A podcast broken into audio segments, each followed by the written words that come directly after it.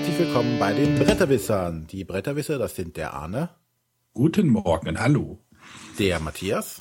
Morgen. Und ich bin der René. So, dann haben wir heute mal eine spezial gelagerte Sonderfolge, würde ich das mal nennen. Denn Das wir ist haben. doch normale. Nein, wir haben einen Gast, ohne einen Gast zu haben.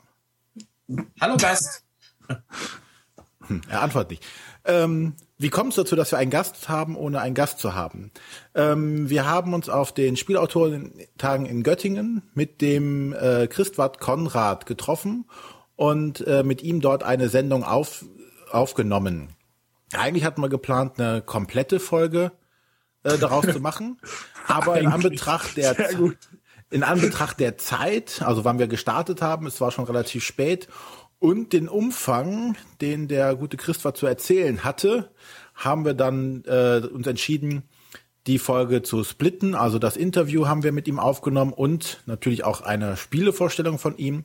Und wir nehmen jetzt quasi unsere Spielevorstellung und dem Begrüßung und die Frage der Woche auf und schneiden das dann später zusammen. Also man, oder ihr werdet nachher hören, wenn der Christwart sein Spiel vorstellt, ähm, wird es etwas hallen, genauso wie das Interview, weil das haben wir in der Hotellobby aufgenommen, was natürlich von der Akustik nicht ganz so gut war, aber das war der leiseste Ort dort, wo wir finden konnten, weil da viele Spiele, äh, weil da viele Redakteure saßen und gespielt haben und einen Mordslärm stellenweise gemacht haben. Nein, Redakteure machen nie Lärm beim Spielen. Und, und die Sofas waren dort am bequemsten. Wir hätten mal sehen müssen, wenn die Redakteure erstmal angefangen hätten, was zu spielen, was auch Lärm macht. Wie mit den Nerf Guns. Louis oder, Oder- das auf den große Wurf oder so.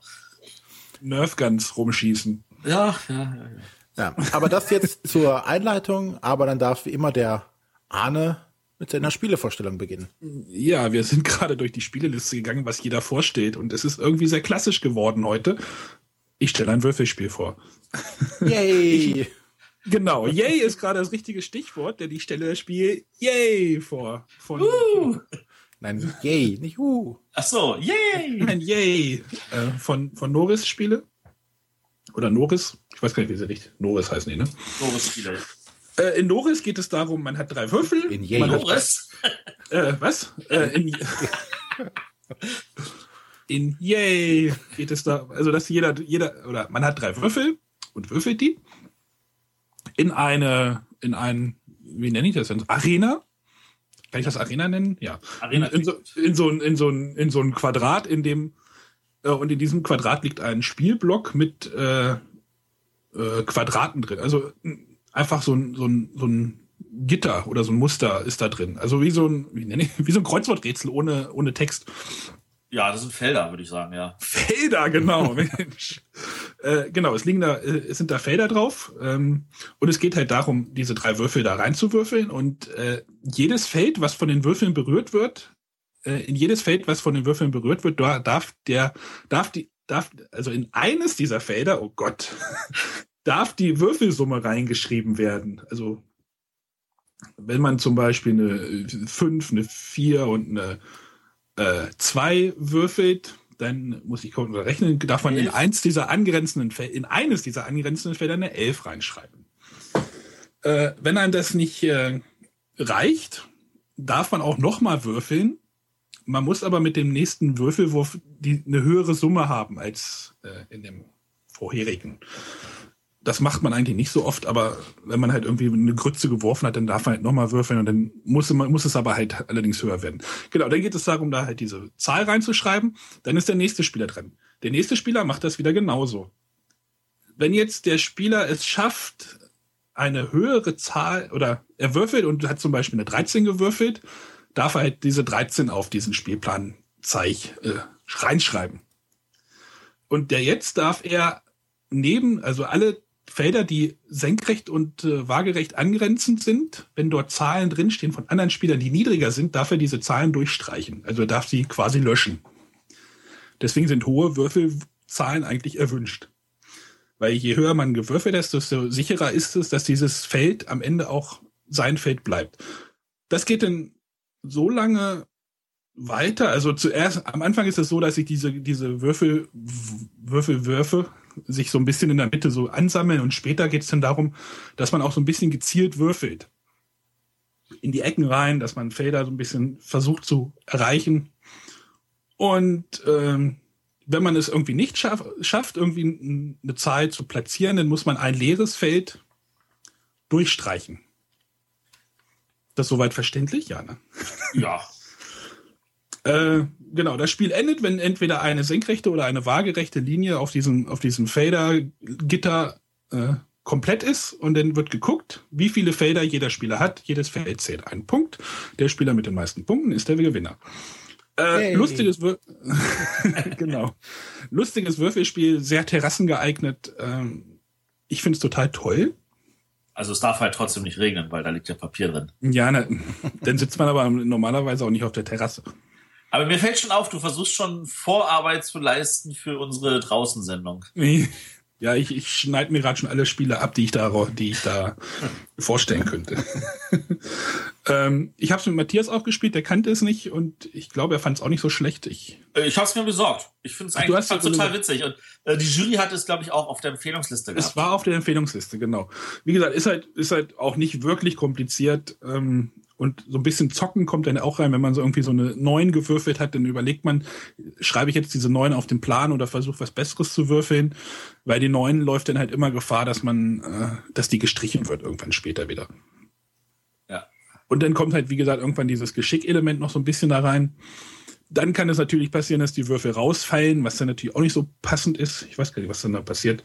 Dann gibt's irgendwie, dann zählt der irgendwie Würfelwurf nicht mit und dann, ja rauswerfen aus dieser Arena ist auch nicht so schön. Ähm, Yay von Norris und Autor? Autor hat es bestimmt.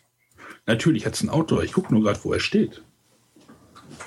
Also er steht nicht vorne auf der Schachtel, möchte ich anmerken. Ich sehe, wir sind gut vorbereitet. Doch, er steht vorne auf der Schachtel. Es ist blau auf blau. Das ist der Heinz Meister. Ja. Gut. Das war Yay. Dann komme ich jetzt mal Yay zu einem etwas komplizierteren Spiel. Mensch, schon eine Überraschung.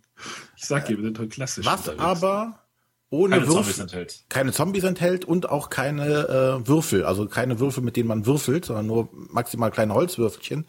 Und zwar zum Spiel Historia, einem Zivilisationsaufbauspiel, äh, das letztes Jahr in Essen erschienen ist von dem italienischen Verlag äh, Giocchix. Jockey. Jockey. Jockey. Jockey.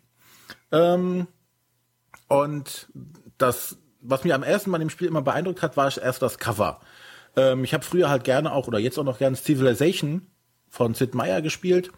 Und dieses Cover erinnert einen einfach immens daran. Ne? Also aus diesem Cover hat man unten so, so, so, so eine kleine Römersiedlung, dahinter ist das äh, Kolosseum, aus diesem Kolosseum eine gotische ähm, Kathedrale, mittelalterliche Burg, dahinter stehen moderne Hochhäuser, im Hintergrund starten gerade Raketen, also das, was man so von so einem Civilization, also von so einem Zivilisationsspiel grundsätzlich erwartet, so eine ganze Welthistorie in einem Spiel reingepackt.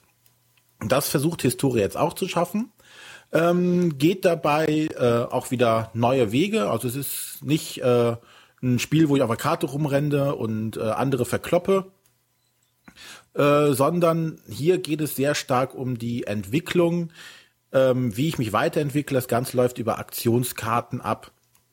Und wie gesagt, komplett ohne, dass man würfeln muss. Also alle Aktionen sind immer erkennbar und in Anführungszeichen berechenbar. Äh, das Spiel läuft über äh, drei Epochen und jede Epoche besteht aus vier Spielrunden. Also das Spiel ist nach zwölf Runden vorbei und wer dann die meisten Siegpunkte hat, hat dann gewonnen. Also es gibt nicht den, der äh, als letztes übrig bleibt oder sonstiges, sondern einfach nur nach Siegpunkten wird gespielt. Ähm, der Hauptaugenmerk, wenn man sich den Spielplan anguckt, ist erstmal eine riesige Matrix, die den, ja, den, den äh, Entwicklungs- Fortschritt der Zivilisation festhält.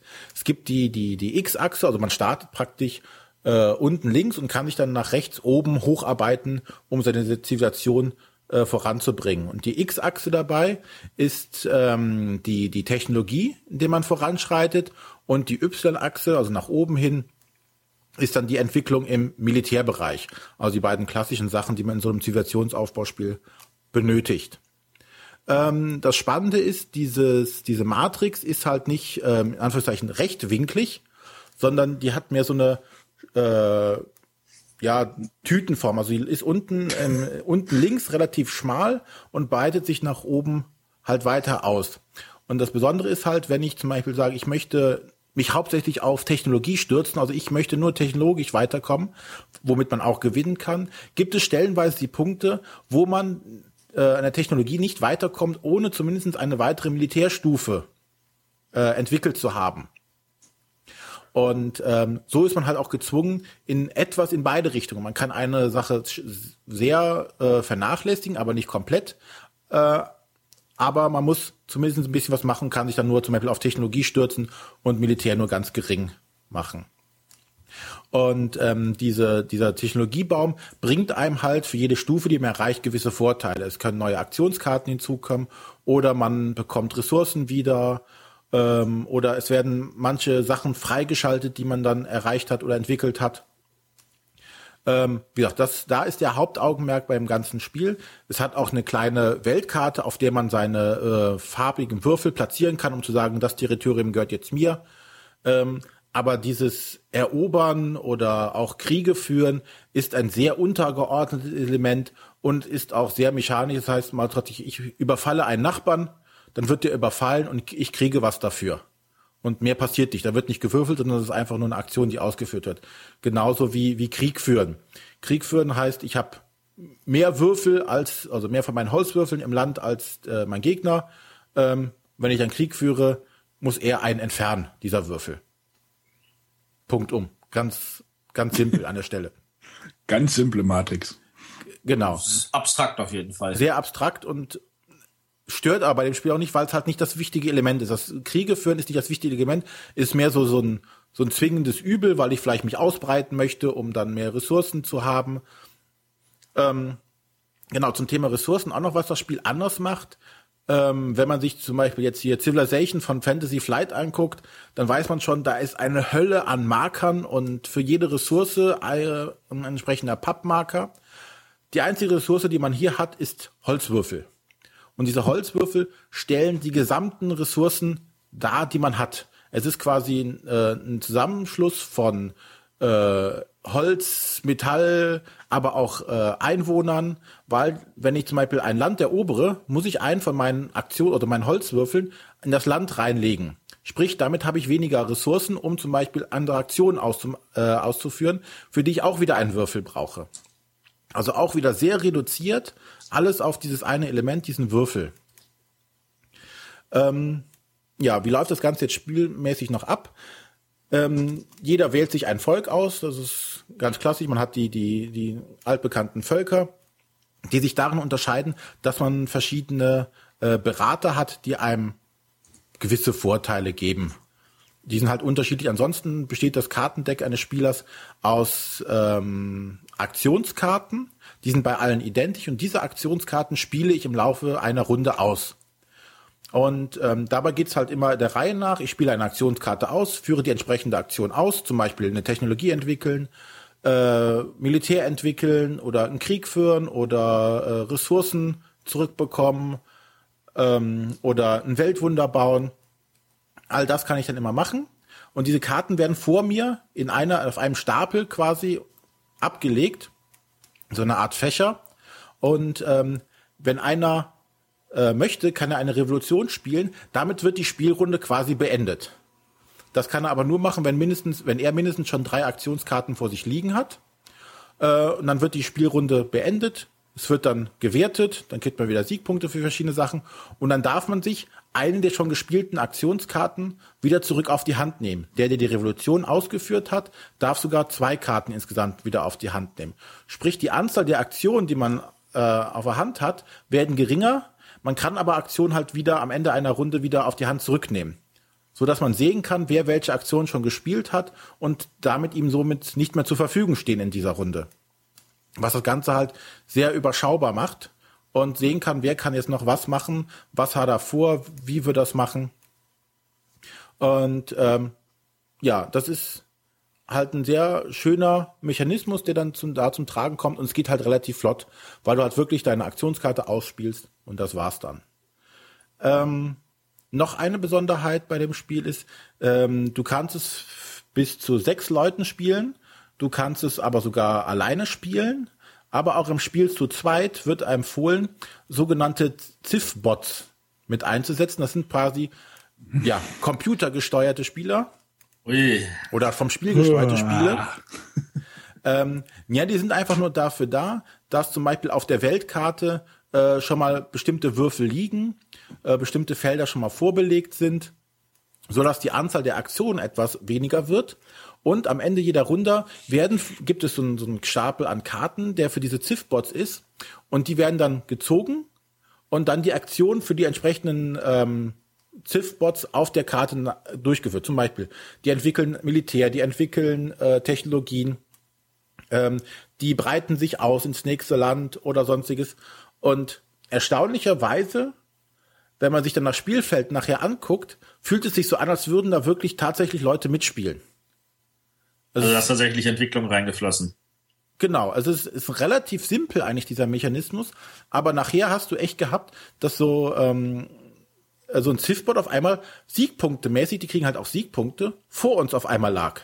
Einfach aufgrund der günstigen Kartenkombination, die halt dann bei ihm gerade gezogen wurden, dass er halt äh, Siegpunkt, äh, Technologien entwickelt hat und dafür so, so, Siegpunkte bekommen hat. Ähm, das hat natürlich auch zur Folge, dass du zum Beispiel so einen Ziffbot, der relativ stark und weit vorne ist oder militärisch weit vorne ist, den kannst du nicht mit einem Krieg einfach platt machen, sondern da musst du halt einen anderen dir nehmen oder der könnte dich halt auch in Anführungszeichen angreifen, aus dem Land vertreiben. Äh, eigentlich ein recht nettes Element, vor allem wenn man halt wirklich mit, mit äh, wenig Spielern macht. Natürlich, wenn man zu viert oder mit mehreren spielt, braucht man sie, glaube ich, eher nicht. Aber gerade im Spiel mit weniger Leuten macht es durchaus Sinn, die einzusetzen. Ui. Ja, das war jetzt der Abriss durch die Geschichte. äh, klingt jetzt klingt jetzt weniger gruselig, als mir dieser Spielplan irgendwie vermitteln will, glaube ich. Genau. Das ist jetzt, ich habe ja eben von dem schönen, sehr schönen Cover gesagt, äh, geredet, das mich durchaus angesprochen hat. Und dann guckt man sich den Spielplan an und denkt, hm, es ist alles sehr in Pastellfarben, sehr einfach gezeichnet. Auch die Karten sind, ich würde mal sagen, nicht modern. Es sieht alles nicht modern aus.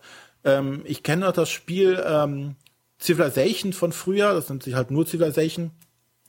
Ähm, das sieht in der Endeffekt von der Farbgebung und von dem Style, also auch diese, der, der Hin Hintergrund von dem Farbbrett ist so ein bisschen wie Papyrus, ne? Es Die Karten alles, sehen echt nicht hübsch aus. Ne? Es ist alles sehr altbackend. Wirkt es einfach. Es ist anscheinend gewollt.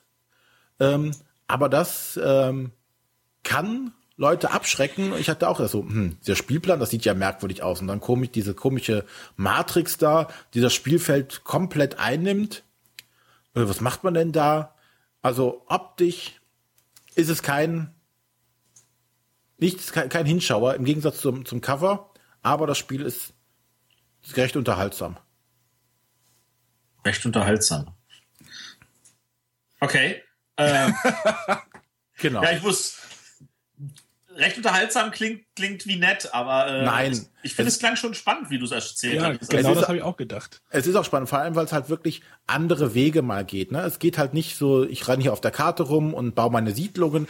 Da geht's gar nicht drum. Ne? Also das Bauen von Siedlungen auf Bewegung auf der Karte ist das Setzen eines Würfels. Und Punkt. Es ist halt vieles sehr abstrahiert und gerade durch dieses Abstrahierte gewinnt es weil du halt nicht, du hast nicht 20 äh, verschiedene Marker, die du handeln musst, du hast nicht unterschiedliche Ressourcen, die, die du handeln musst, du musst nichts würfeln im Kampf, der Kampf ist klar, du weißt, wie der Kampf ausgeht. Da gibt es keine, keinen Zufall an der Stelle. Ähm, ich muss gerade dran denken, dass das Nations ja genau an der Stelle auch viele Freunde gewonnen hat, weil ähm, die Covergrafik ist da ja eher von der Fraktion sehr, sehr hässlich. Ähm, aber das Spiel ist halt ausreichend abstrakt, dass die Leute das, also dass, dass man das schnell ergreifen kann und dass äh, andere Vorteile halt dazukommen, weil man einfach äh, strategische Entscheidungen trifft.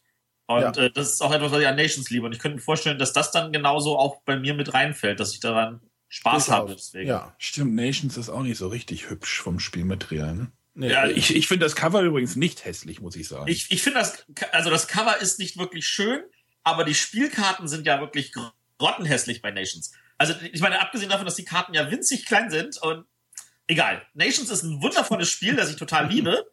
äh, und mich halt von solchen Sachen nicht abschrecken lassen. Und jetzt, jetzt hätte ich auch Lust, also dieses Historia mal zu spielen, weil das Spielbrett ist wirklich etwas abstoßend ansonsten. Ja, leider ja. Aber es lohnt sich. Das war Historia äh, von äh, Marco Pranzo. Erstlingswerk anscheinend. Ja. Ähm, die äh, Designer oder die, die, die Künstler sind Miguel äh, Coimbra und Marina Da- Fischetti. Da ist er wieder. Wer? Miguel Coimbra, der war bei Bania auch schon und äh, bei Seven Wonders hat der auch die Grafik gemacht. Na, schau an. Der hat wahrscheinlich das Cover gemacht und Vielleicht, ja. das kann unmöglich Gab es sein. eine Grafik außerhalb des Covers? ja, die Karten haben ein paar Bilder. Aber wie gesagt, von der Grafik soll man sich nicht abschrecken lassen. Spiel von äh, für 1 bis 6 Spieler. Äh, durchschnittliche Spielzeit von 120 Minuten ist angegeben und ab 12 Jahren. Super. Dann darf ich jetzt loslegen. Ja. Ähm, kurze Vorgeschichte zu dem Spiel, das ich jetzt vorstelle. Ähm, als die, als es so im Mai darum ging, dass so dann die Leute auf BGG langsam anfingen zu sagen, ja, was könnte denn alles nominiert werden, äh, haben die angefangen, natürlich verschiedene Spiele in den Raum zu werfen. Und Wie als hat, ja, aber wirklich ganz grausige Auswahl zum Teil. Und als dann die äh, aktuelle Liste kam, da war das, was ich ganz, von ganz vielen gelesen habe, dass sie sich gewundert haben, dass Witness nicht äh, nominiert oder empfohlen wurde. Und dachte ich als ersten Schritt so, Witness? Gibt das überhaupt auf Deutsch? Was ist das für ein Spiel? Und dann habe ich mich dann mal äh, auf den Weg gemacht, habe umgeguckt, habe festgestellt, ja, das gibt's auf Deutsch, das ist bei Istari erschienen. Ähm, das Echt, ist das ein kooperatives? Spiel. Und dann habe ich gesagt, es ist kooperativ, da kann ich mir mal antun, wenn die Leute denken, dass das auch so gut ist, dass es nominiert werden könnte. Und habe es einfach mal gekauft und habe es nicht bereut. Das Ach, ich- ist, Ich erinnere mich, das hat, ist von Asmodee, ne? Ja, das- Istari wird von Asmodee vertrieben, ja. Genau. Das gab Äh, auch auf deren Event letztes Jahr. Echt? Ja. Da habe ich völlig verpennt. Also da waren aber auch so viele Spiele, das war schon schwierig, da die komplette Übersicht zu halten. Ähm, also es, bei Witness ist ein Spiel, das ist für vier bis vier Spieler. Also man kann es wirklich nur zu viert spielen, nicht mit mehr oder weniger. Äh, das ist eigentlich, also es, es fühlt sich sehr merkwürdig an, weil äh, es ist ein kommunikatives, kooperatives Spiel und jeder hat einfach nur solche Heftchen. Also da liegen dicker Stapel Heftchen drin. Für jeden Spieler ein Heftchen, ein Heftchen mit Aufgaben, ein Heftchen mit Lösungen, ein Anleitungsheftchen und ein bisschen Pappe, damit man weiß, wer als nächstes wie woran ist. Ähm, es äh, gibt also in dem Aufgabenheftchen sind 64 Fälle. Man fängt am besten gleich mit dem, einfach mit dem ersten an. Und dann geht's darum, Echt?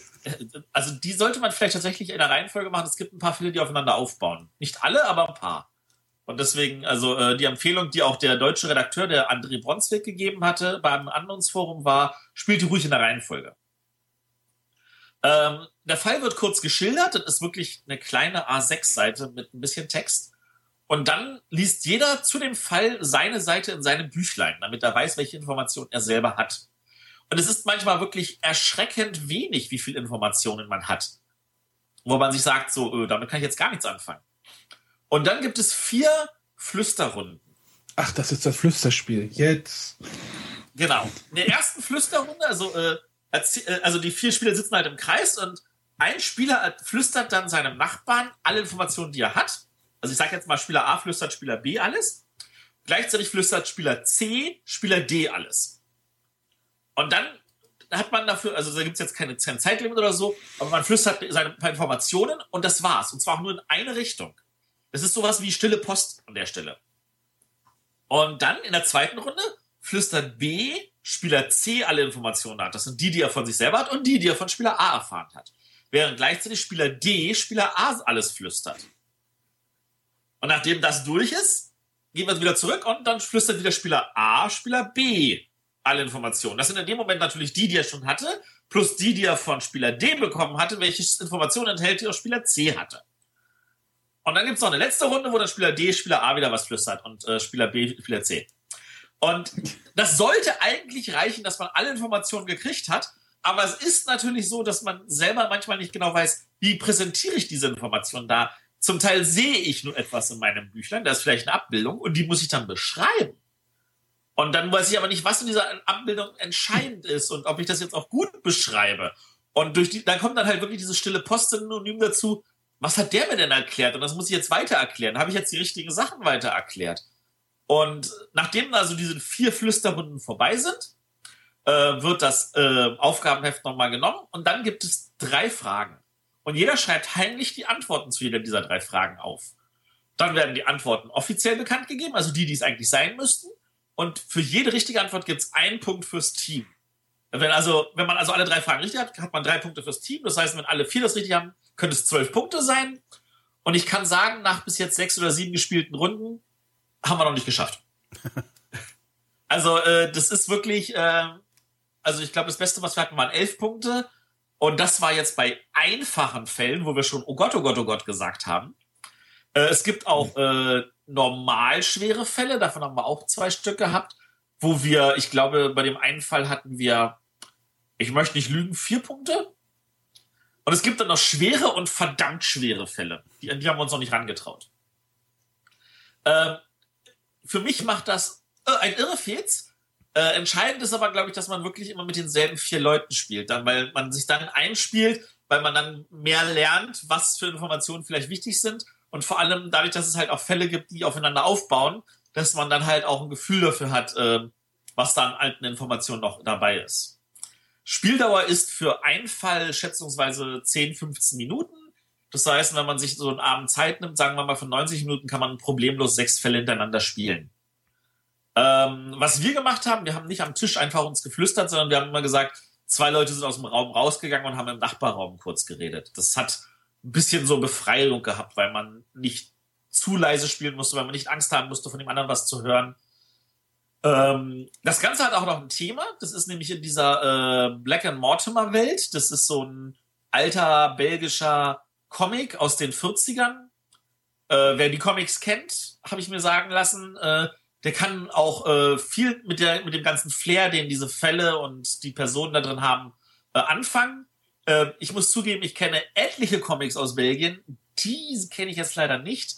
Deswegen habe ich damit weniger anfangen können, aber ähm, so unterschiedlich fand es jetzt nicht zu, also vom Zeichenstil zu, zu sage ich jetzt mal, Tim und Struppi. Ähm, also ich, ich könnte mir schon vorstellen, also dass ich auch einfach jetzt Lust habe, mal diese Comics zu lesen. Weiß ich nicht, davon vier, fünf Bände und dann habe ich auch ein Gefühl dafür, wie das dann läuft. Äh, aber um das Spiel zu genießen, braucht man es nicht. Ähm, ja, irgendwelche Fragen von eurer Seite? Das klingt sehr spannend. Also Frage nicht, aber es klingt sehr spannend. Und so, dass ich jetzt auch mal ausprobieren möchte, gerne. Es ist tatsächlich anders. Also das, das hat mich am, am, meisten erschreckt, weil äh, ist, erschreckt. Ja, also du, du, du kennst da inzwischen ja viele, viele Sachen kennt man ja. Also irgendwelche Arbeitereinsatzspiele, irgendwelche Deckbauspiele, irgendwelche ähnliches. Und gerade bei den kooperativen Spielen ist ja, ich sag jetzt mal so diese, diese Pandemieschiene, die da, wo sich der Matt Leacock ja auch selber kopiert hat mit Verbotene Insel und äh, Vergessene Stadt, ähm, das, da, da hat man ja so ein gewissen Gefühl, so wie das Spiel reagiert. Und hier haben wir halt ein kooperatives Spiel, wo ich das Gefühl habe, dass man halt eigentlich überhaupt keinen Gegner hat, außer diese paar Informationen, die man sich nur zuflüstern darf und wo einfach das eigene Gedächtnis einem irgendwie äh, eine Sperre reinbringt. Und das ist, das ist gefühlt so neu, so innovativ, so äh, kreativ, äh, das, das hat einfach, finde ich, total einen Fehls. Aber ist echt total untergegangen, ne? Komplett untergegangen, leider. Also vielleicht halt wegen dieser Lizenz, weil die in Deutschland, also äh, ich meine, belgische Comics sind in Deutschland schon nicht so groß, weil Comics in Deutschland schon nicht so groß sind. Und dazu noch einen aus den 40ern. Ähm, ich meine, selbst Tim und Struppi würde heutzutage wahrscheinlich kaum ziehen, wenn dieser Film nicht vor ein paar Jahren wäre. Und selbst das hat, würde ja nicht ausreichen. Ähm, und von da aus gesehen könnte ich mir vorstellen, dass die Lizenz an der Stelle vielleicht ein Teil des Problems ist. Und wahrscheinlich, weil es so anders ist. Auf, und das könnte halt das andere sein, weil es halt so anders ist. Aber du bist auf vier Spieler beschränkt, ne? Du kannst du das nicht irgendwie zu dritt oder zu fünft. Äh gar nicht. Du musst exakt vier Spieler sein, nicht mehr und nicht weniger. Also für zwei Pärchen immer schön. Genau, zum Beispiel. Da kann man sich dann auch andere Sachen ins Ohr flüstern. Naja, die Pärchen können sich ja übersetzen, damit sie sich nie irgendwas zuflüstern müssen. Dazu möchte ich mich jetzt nicht äußern. Also ich, ich kann mir auch vorstellen, dass zu diesem Spiel also einfach ein neues, äh, also Thema. ist einfach ausbaubar, indem man Batsch neuer Fälle bringt, aber dann muss man halt überlegen, wenn man von der Anleitung abzieht, ist alles nur um diese Fälle rumgestrickt. Du hast für jeden Spieler ein Heftchen, in dem die Informationen zu seinem Fall dran stehen. Du hast äh, ein Heftchen mit den Aufgaben, ein Heftchen mit den Lösungen. Das heißt, heißen, äh, wenn da eine Erweiterung käme, wäre das effektiv so wie ein eigenständiges Spiel mit nochmal komplett allem Material. Ja, und ich sehe gerade, die Anleitung ist ja auch vier Seiten nur lang, ne? Also ist, oder? Ja, es Ein- ist ja, wie ich Deck- erklärt habe, ist ja nicht viel. Du liest den Fall vor, du liest deine Seite, du flüsterst. Ja, das ist echt. Klingt sehr, sehr spannend. Ja. Also hat mir sehr, sehr, sehr gefallen. Würde ich auch allen ans Herz legen wollen, die mal was anderes spielen wollen und die Bock haben auf äh, ein kooperati kooperatives Spiel, was wieder anders funktioniert. Es ist, und das an der Stelle nochmal der, der große Hanabi Plus. Es ist das zweite Spiel nach Hanabi, wo ich festgestellt habe, es kann kein Alpha-Wolf geben. Es ist ja immer so, dass das bei den bei vielen kooperativen Spielen, es gibt dann einen, der sagt, du machst das und du machst das und du machst das. Das kann bei diesem Spiel nicht geben. Also wer, wer ein kooperatives Spiel haben will, wo keiner die Führung übernehmen kann, der ist hiermit verdammt gut aufgehoben. Und in meinen Augen ist es tatsächlich so anders. Die Jury hätte es vielleicht tatsächlich äh, auch auf die Empfehlungsliste packen können. Ähm, an der Anleitung kann es nicht gescheitert sein, die ist sehr gut. Vielleicht ist es bei der Jury einfach so komplett durchgerutscht. Also, Boah. vielleicht hat sie es selber nicht mitbekommen. Die haben auch wahrscheinlich gedacht, "Hä, wieso, das gibt's ja schon auf Deutsch, was? Vielleicht, möglich, weiß ich nicht. Also, aber äh, von mir eine dicke Empfehlung, echt geiles Spiel. Sehr schön. Schön. Eckdaten hast du schon?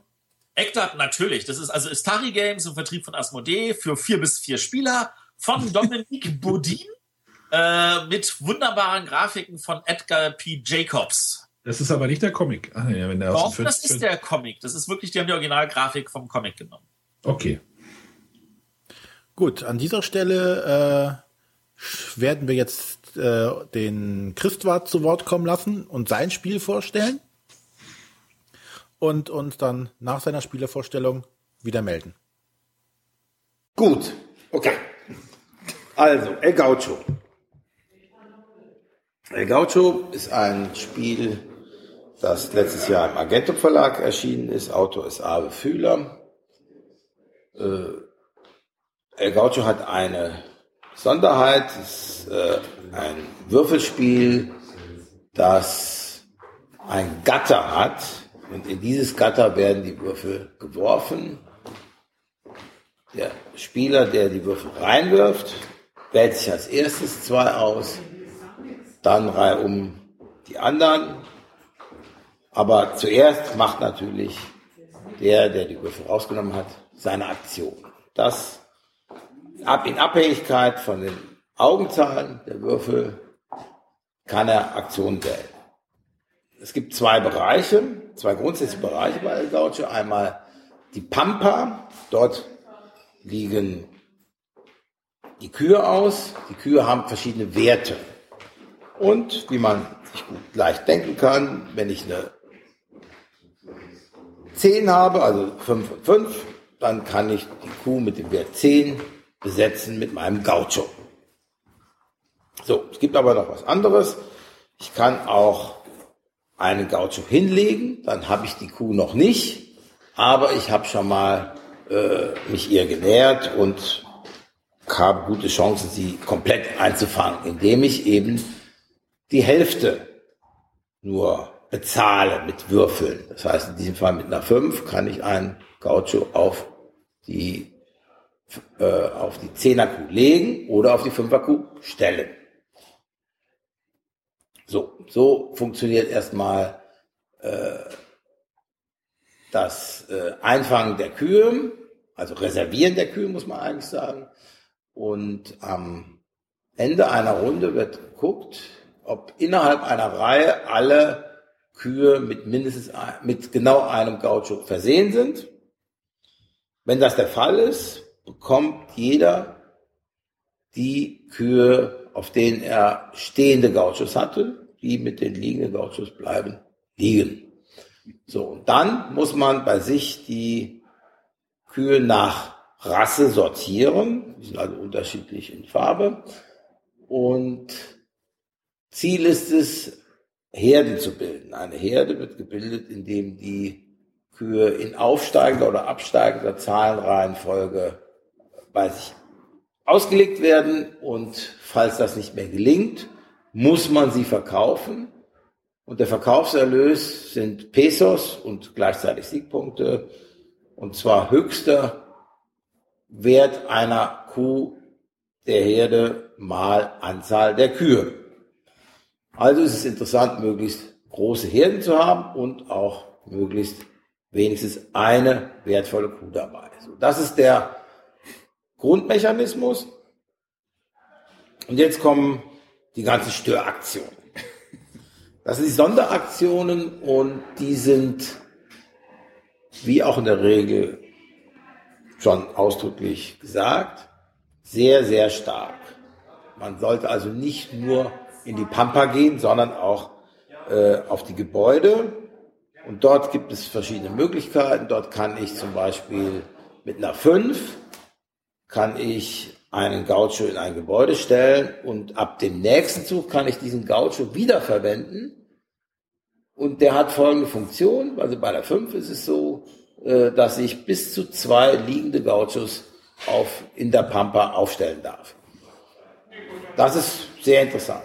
Und dann gibt es andere. Bei der 4 kann ich ein äh, Rind beim Mitspieler klauen und bei einer 6 kann ich äh, zusätzlich äh, eine geheime äh, Herde anschauen und äh, einen Gaucho auf ein Rind stellen, das dann direkt in der Pampa ist. Und die anderen haben auch nochmal extra Funktionen. Und das Zusammenspiel der Aktionen, das äh, macht den besonderen Reiz aus, aus meiner Sicht. Äh, es ist äh, für den Erstspieler sicherlich noch etwas gewöhnungsbedürftig. Der wird nicht alles auf Anhieb äh, ausloten, aber wird schnell erkennen, dass es wichtig ist, ein gewisses Gaucho-Management einzuhalten. Das heißt, man sollte gucken, dass man noch welche hat, die man einsetzen kann, dass nicht alle gebunden sind auf verschiedenen Weiden. Man sollte gucken, äh, dass man geschickt sammelt und natürlich auch die Mitspieler im Auge behalten und nicht einen nicht unnötig davonrennen lassen. Also äh, das Ganze ist so angelegt, dauert vielleicht äh, dreiviertel Stunde oder Stunde. Ähm, und am Schluss äh, werden nochmal alle Kühe abgerechnet. Also auch die von der Pampa darf man dann nehmen, sofern der Gaucho steht. Äh, und ja, wer dann die meisten Punkte hat, hat gewonnen. Äh, und obwohl es ein Würfelspiel ist, bei dem natürlich das Würfelglück eine gewisse Rolle spielt, bin ich der Ansicht, dass der Taktikanteil deutlich überwiegt.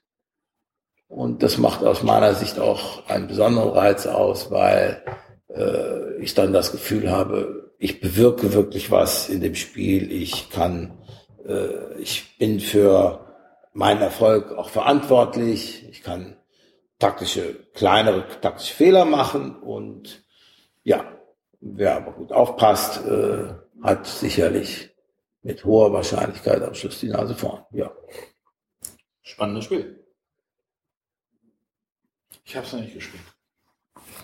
Ich habe es zu Hause noch rumstehen. Ja, vielleicht müssen wir mal spielen, wenn ich in. Äh Sollten wir machen. Ja, also man kommt gut rein, meine ich, und ist also keine besonders hohe Einstiegshürde. Es ist leicht verständlich äh, für den ja, wer schon mal Carcassonne gespielt hat, also das ist ungefähr das Niveau, würde ich mal sagen. Also, genauso wie bei Carcassonne gibt es ja die Bauernwertung, so ein bisschen speziell. Und hier gibt es eben die Sonderfähigkeit, die, da muss man auch sich Gedanken machen, wie man die optimal einsetzt. Aber ja, eine schöne Mischung aus Glück und Taktik aus meiner Sicht. Und ich habe also viele Partien erlebt, äh, wo, wo die Mitspieler sehr viel Freude hatten und ja, sich gut amüsiert haben beim Würfeln ins Würfelrodeo. Ja, das sieht toll aus. Also das, das diese, diese Zaun ist wirklich eine geniale Idee. Ja, man muss dazu sagen, Abe ist auch Grafiker oder vorrangig Grafiker und er ist seit kurzem wieder als Autor tätig und Er hatte sich dieses Gatter ausgedacht, äh, was natürlich ein echter Blickfang Das ist. ist ja ein kleines Gimmick, was Ja, ja, ja, ja. Und es erfüllt wirklich seinen Zweck. Also es funktioniert. Man hat direkt einen Platz für die Würfel, die liegen nicht irgendwo rum. Tisch, ja. Und äh, man sieht genau, aha, äh, jeder nimmt zwei und man sieht genau, aha, wer ist dran. Also es hat auch noch eine psychologische indirekte Funktion, indem es strukturiert. Man sieht genau, an welcher Stelle man ist. Äh, Und ja, man kann sehr gut darauf spielen, aha, ich weiß, wann ich vorne bin. Dann ist es wichtig, äh, dass man auf eine bestimmte Art und Weise positioniert ist, um das auszunutzen. Dagegen, wenn man hinten ist, hat man ja eine schlechtere Auswahl. Meistens sind auch die besseren Würfel weg. Dann muss man so aufgestellt sein, dass man daraus auch was machen kann. Das erlauben die Sonderfähigkeiten. Also Sonderfähigkeiten sollte man auch auswählen oder nutzen in Verbindung mit der Startspielerposition. Das ist ein taktischer Tipp, sagen wir mal so. Heißer Tipp. Alles klar. Okay. So, dann kommen wir jetzt zur Frage der Woche. Und da hat der Matthias eine Frage gestellt bekommen. Genau, äh, also wir haben eine konkrete Frage per E-Mail bekommen. Also wir kriegen halt auch jetzt immer noch Fragen. Wir haben noch nicht alle alten Fragen an, äh, gehabt, aber ich fand die jetzt so aktuell, so interessant, so spannend, dass wir die jetzt einfach mal reingenommen haben. Und zwar hat die Steffi aus Hamburg äh, hat gefragt, ähm, sie findet unsere geballte Spielekompetenz wäre gefordert und sie hätte gern gewusst, warum bei Spielen mit ansonsten hochwertigem Material die Spielertableaus trotzdem immer einfach aus dickerer Pappe statt aus Papier sind. Also aus Nee. Pappe sind. Also aus dickerem Papier statt aus Pappe. Also da hat sie dann als Beispiele so äh, Colt Express, Aquasphere und Marco Polo genannt, ähm, wo das ja eigentlich eher aus äh, dicker Pappe ist. Äh, während jetzt natürlich, und da gab es auch eine schöne Diskussion bei Unknowns ähm, für, zu Ora et Labora, wo äh, Lies ja doch erstmal die Frage komplett ist. vor. Hab ich doch, oder? Äh, kommt da noch mehr, oder? Äh, wäre es so viel teuer, die Tableaus aus Pappe zu drucken, oder gibt es einen anderen Grund, warum man das nicht macht? Ähm, Genau, es gibt ja jetzt, genau, von Ora et Labora soll es jetzt, ich, das ist dann die zweite Auflage wahrscheinlich, ist genau, Dort die schon da, ja. wurde ja auch bemängelt, dass, also in der ersten Auflage, dass dort diese Tableaus auch aus dickerem Papier sind. Jetzt haben die angekündigt, in der zweiten Auflage werden die auch nochmal aus dicker Pappe gemacht und äh, warum geht das jetzt und warum ging das vorher nicht? Das ist immer eine Kostenkalkulationsfrage. Ich vermute mal, also der Punkt ist ja, wenn, da ich das jetzt die Neuauflage gemacht haben und außer diesem Element nichts geändert haben, da fallen zum Beispiel Werkzeugkosten weg bei der Neuauflage. Das heißt, sie haben ein bisschen Budget frei, um dann zum Beispiel sowas dann aufzuwerten, wenn man das Werten nennen möchte. Aber ähm, an der Stelle möchte ich sagen, äh, ich, ich mag diesen, diesen, diesen, diese es ist von Steffi bestimmt nicht böse gemeint, aber äh, zu sagen, dass dieses dickere Papier minderwertiger wäre als die Pappe, das kann ich definitiv nicht so bestätigen. Und das ist auch etwas, was ich so eigentlich äh, lieber aus den Köpfen der Spieler raushaben möchte. Auch diese Pappe ist an der Stelle hochwertiges Material. Also äh, es gibt Papier. es, es gibt Papier, das kann hochwertig oder minderwertig sein. Es gibt Pappe, die kann hochwertig oder minderwertig sein. Ähm, das ist an der Stelle keine Frage der Dicke. Äh, es ist natürlich klar, also dass äh, dickes Papier günstiger ist als Pappe, aber an der Stelle ist bei vielen Verlagen jetzt nicht, da geht es jetzt nicht um die 2,50 Euro, sondern da geht es tatsächlich darum, ähm, wie wird das gehandhabt. Und äh, ich sage jetzt mal, äh, zum Beispiel äh, bei Katan, die, Pl- diese Platten, die sind 1,2 Millimeter dick. Bei Carcassonne die Plättchen, die sind 2 Millimeter dick. Bei Puzzle Strike, was jetzt bei Pegasus rauskommt, was wir gespielt hatten in, in Göttingen, ähm, da sind die Plättchen sogar 3 Millimeter dick. Und das alles hat was damit zu tun, wie weit benutzt man das. Also Elemente, die man immer wieder in die Hand nimmt, verschiebt, irgendwo hin tut, herumwirbelt, die müssen dicker sein, die müssen handlicher sein, die muss man auch aufnehmen können mit der Hand. Da arbeitet man mit dickeren Plättchen. Also bei Puzzle Strike, das, das hatte ja, der Arne hatte das ja auch in der Hand gehabt, hat ja auch Ja. gesehen, das sind richtig, richtig dicke äh, Sachen. Und die müssen wir können halt ja mal kurz, Puzzle Strike ist halt irgendwie so ein, ähm, äh, wie nennen sie es, keine Ahnung, ich nenne es jetzt einfach mal äh, Deckbauspiel. Sie nennen es Deckhausspiel. Ja, in dem es darum geht, irgendwie so, da hat man so, so Pokerchips, ähnliche Plastik. Ähm, Pappe, das ist Pappe. Ja, aber ja, genau, Papp, so Pappdinger, die halt so Pokerchips ähnlich sind, die sind halt aus ganz dicker Pappe. Und der Ben hat, Ben hatte uns auch gesagt, die haben die wohl extra nochmal härter beschichtet, dass die sich dann auch wirklich wie so Plastikchips anfühlen. Wenn man die auch auf so auf den Tisch fallen lässt, dann hört sich das auch schon sehr ähnlich an. Und man hantiert halt wirklich sehr viel mit diesen Chips rum. Man schmeißt die in einen Beutel, man zieht die aus dem Beutel, man schiebt die hin und her über den Plan und die werden schon stark beansprucht. Und da ist sicherlich die dicke Pappe sehr wertvoll gewesen. Also bei Carcassonne ist es natürlich auch so, die Plättchen müssen gemischt werden, müssen irgendwo ausgelegt werden. Äh, äh, neueren Versionen ist ja auch so ein Beutel dabei, wo du die ganzen Sachen auch mit der äh, Erweiterung mischen kannst, um rauszuziehen, damit und, du vielleicht die Rückseite nicht siehst. Und bei dem Colt Express gibt es halt nur diesen Charakterbogen, der eigentlich ja auch nur als Bonusmaterial gedacht war. Genau, und der liegt einfach vor dir aus. Den bewegst du nicht. Der bleibt das ganze Spiel an der einen Stelle liegen. Und auch die, die, die Spielertableaus bei ähm, Ora et Labora, die liegen ja einfach nur vor dir aus. Die bewegen sich nicht. Die Spielertableaus bei äh, Burgen von Burgund, die liegen vor dir aus, die bewegen sich nicht, die sind fest. Ich, aber die müssen nicht dick sein. Aber, ja, haben auch einen Vorteil, dass wenn sie so dünn sind, dass sie sich so schnell verschieben. Ich freue mich aber trotzdem, wenn die aus Pappe sind, ganz ehrlich. Auch wenn ich sie nur dahin lege. Also mir ist das konkret jetzt aufgefallen, als ich äh, das Vermächtnis gespielt hatte, auch bei Pegasus, also von Portal, ähm, werde ich noch in einer zukünftigen Sendung vorstellen. Ähm, da liegen die, die Spielertableaus sind da zum Beispiel aus Pappe. Und die sind mir beim Spielen ab und zu halt verrutscht. Da greift man, man steht auf, man greift irgendwo hin, weil man braucht auch sehr viel Spielfläche. Und dann verschiebt sich da irgendwas. Und das nervt mich. Und da wäre ich, wäre ich zum Beispiel glücklich gewesen, wenn das äh, eher dickeres Papier als die Pappe gewesen wäre, damit es sich nicht so verschiebt. Ich freue mich immer, wenn es Pappe ist.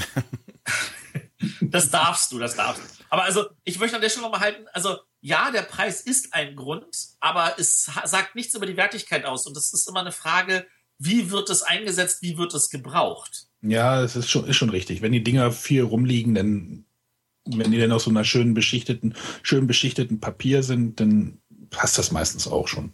Und dann kann man wirklich die Kosten versuchen einzusparen. Du kannst ja nochmal vom Glück auf Desaster erzählen. Ah ja, richtig, genau. Da kommen wir nämlich zu einem anderen Punkt. Äh, bei pa dickes Papier ist in der Herstellung äh, vor allem deswegen günstiger, weil es einfacher ist. Diese Pappe ist so, sie haben einen dicken Pappbereich und dann muss oben und unten eine Schicht aufgeklebt werden mit der Bedruckung. Und da kann es, und das muss dann äh, irgendwie sechs Wochen getrocknet werden und solche Sachen. Wenn da das zu einem falschen Zeitpunkt wieder eingeräumt wird, dann wälzt sich die Pappe. Und da gibt's ja dieses wunderbare Beispiel, wo sich die Leute vor zwei Jahren geärgert haben bei Glück auf. Die hatten dann das ausgepackt und dann waren da diese, diese Wagenplättchen und die haben sich alle irgendwie anders gebogen und du konntest sie nicht mal richtig stapeln. Und das ist eine Sache, die passieren kann bei, bei, bei so einer dicken Pappe, die bei dickem Papier nicht passieren kann. Und wäre natürlich also Papier keine Option gewesen für diese Wagenplättchen bei Glück auf. Also da muss es ja auch Pappe sein. Ähm, aber äh, das ist halt auch immer so eine Gefahr, die dabei passieren kann. Ja gut, aber ein Produktionsfehler kann ja auch bei Papier passieren. Hätten wir jetzt noch mal den Christoph fragen können, was? ja, da kann natürlich alles Mögliche passieren, das ist richtig. Ähm, aber das ist, das ist auch eine Frage natürlich, wie lagern die Leute zu Hause ihre Spiele? Also das muss ja auch ordentlich trocken gelagert werden.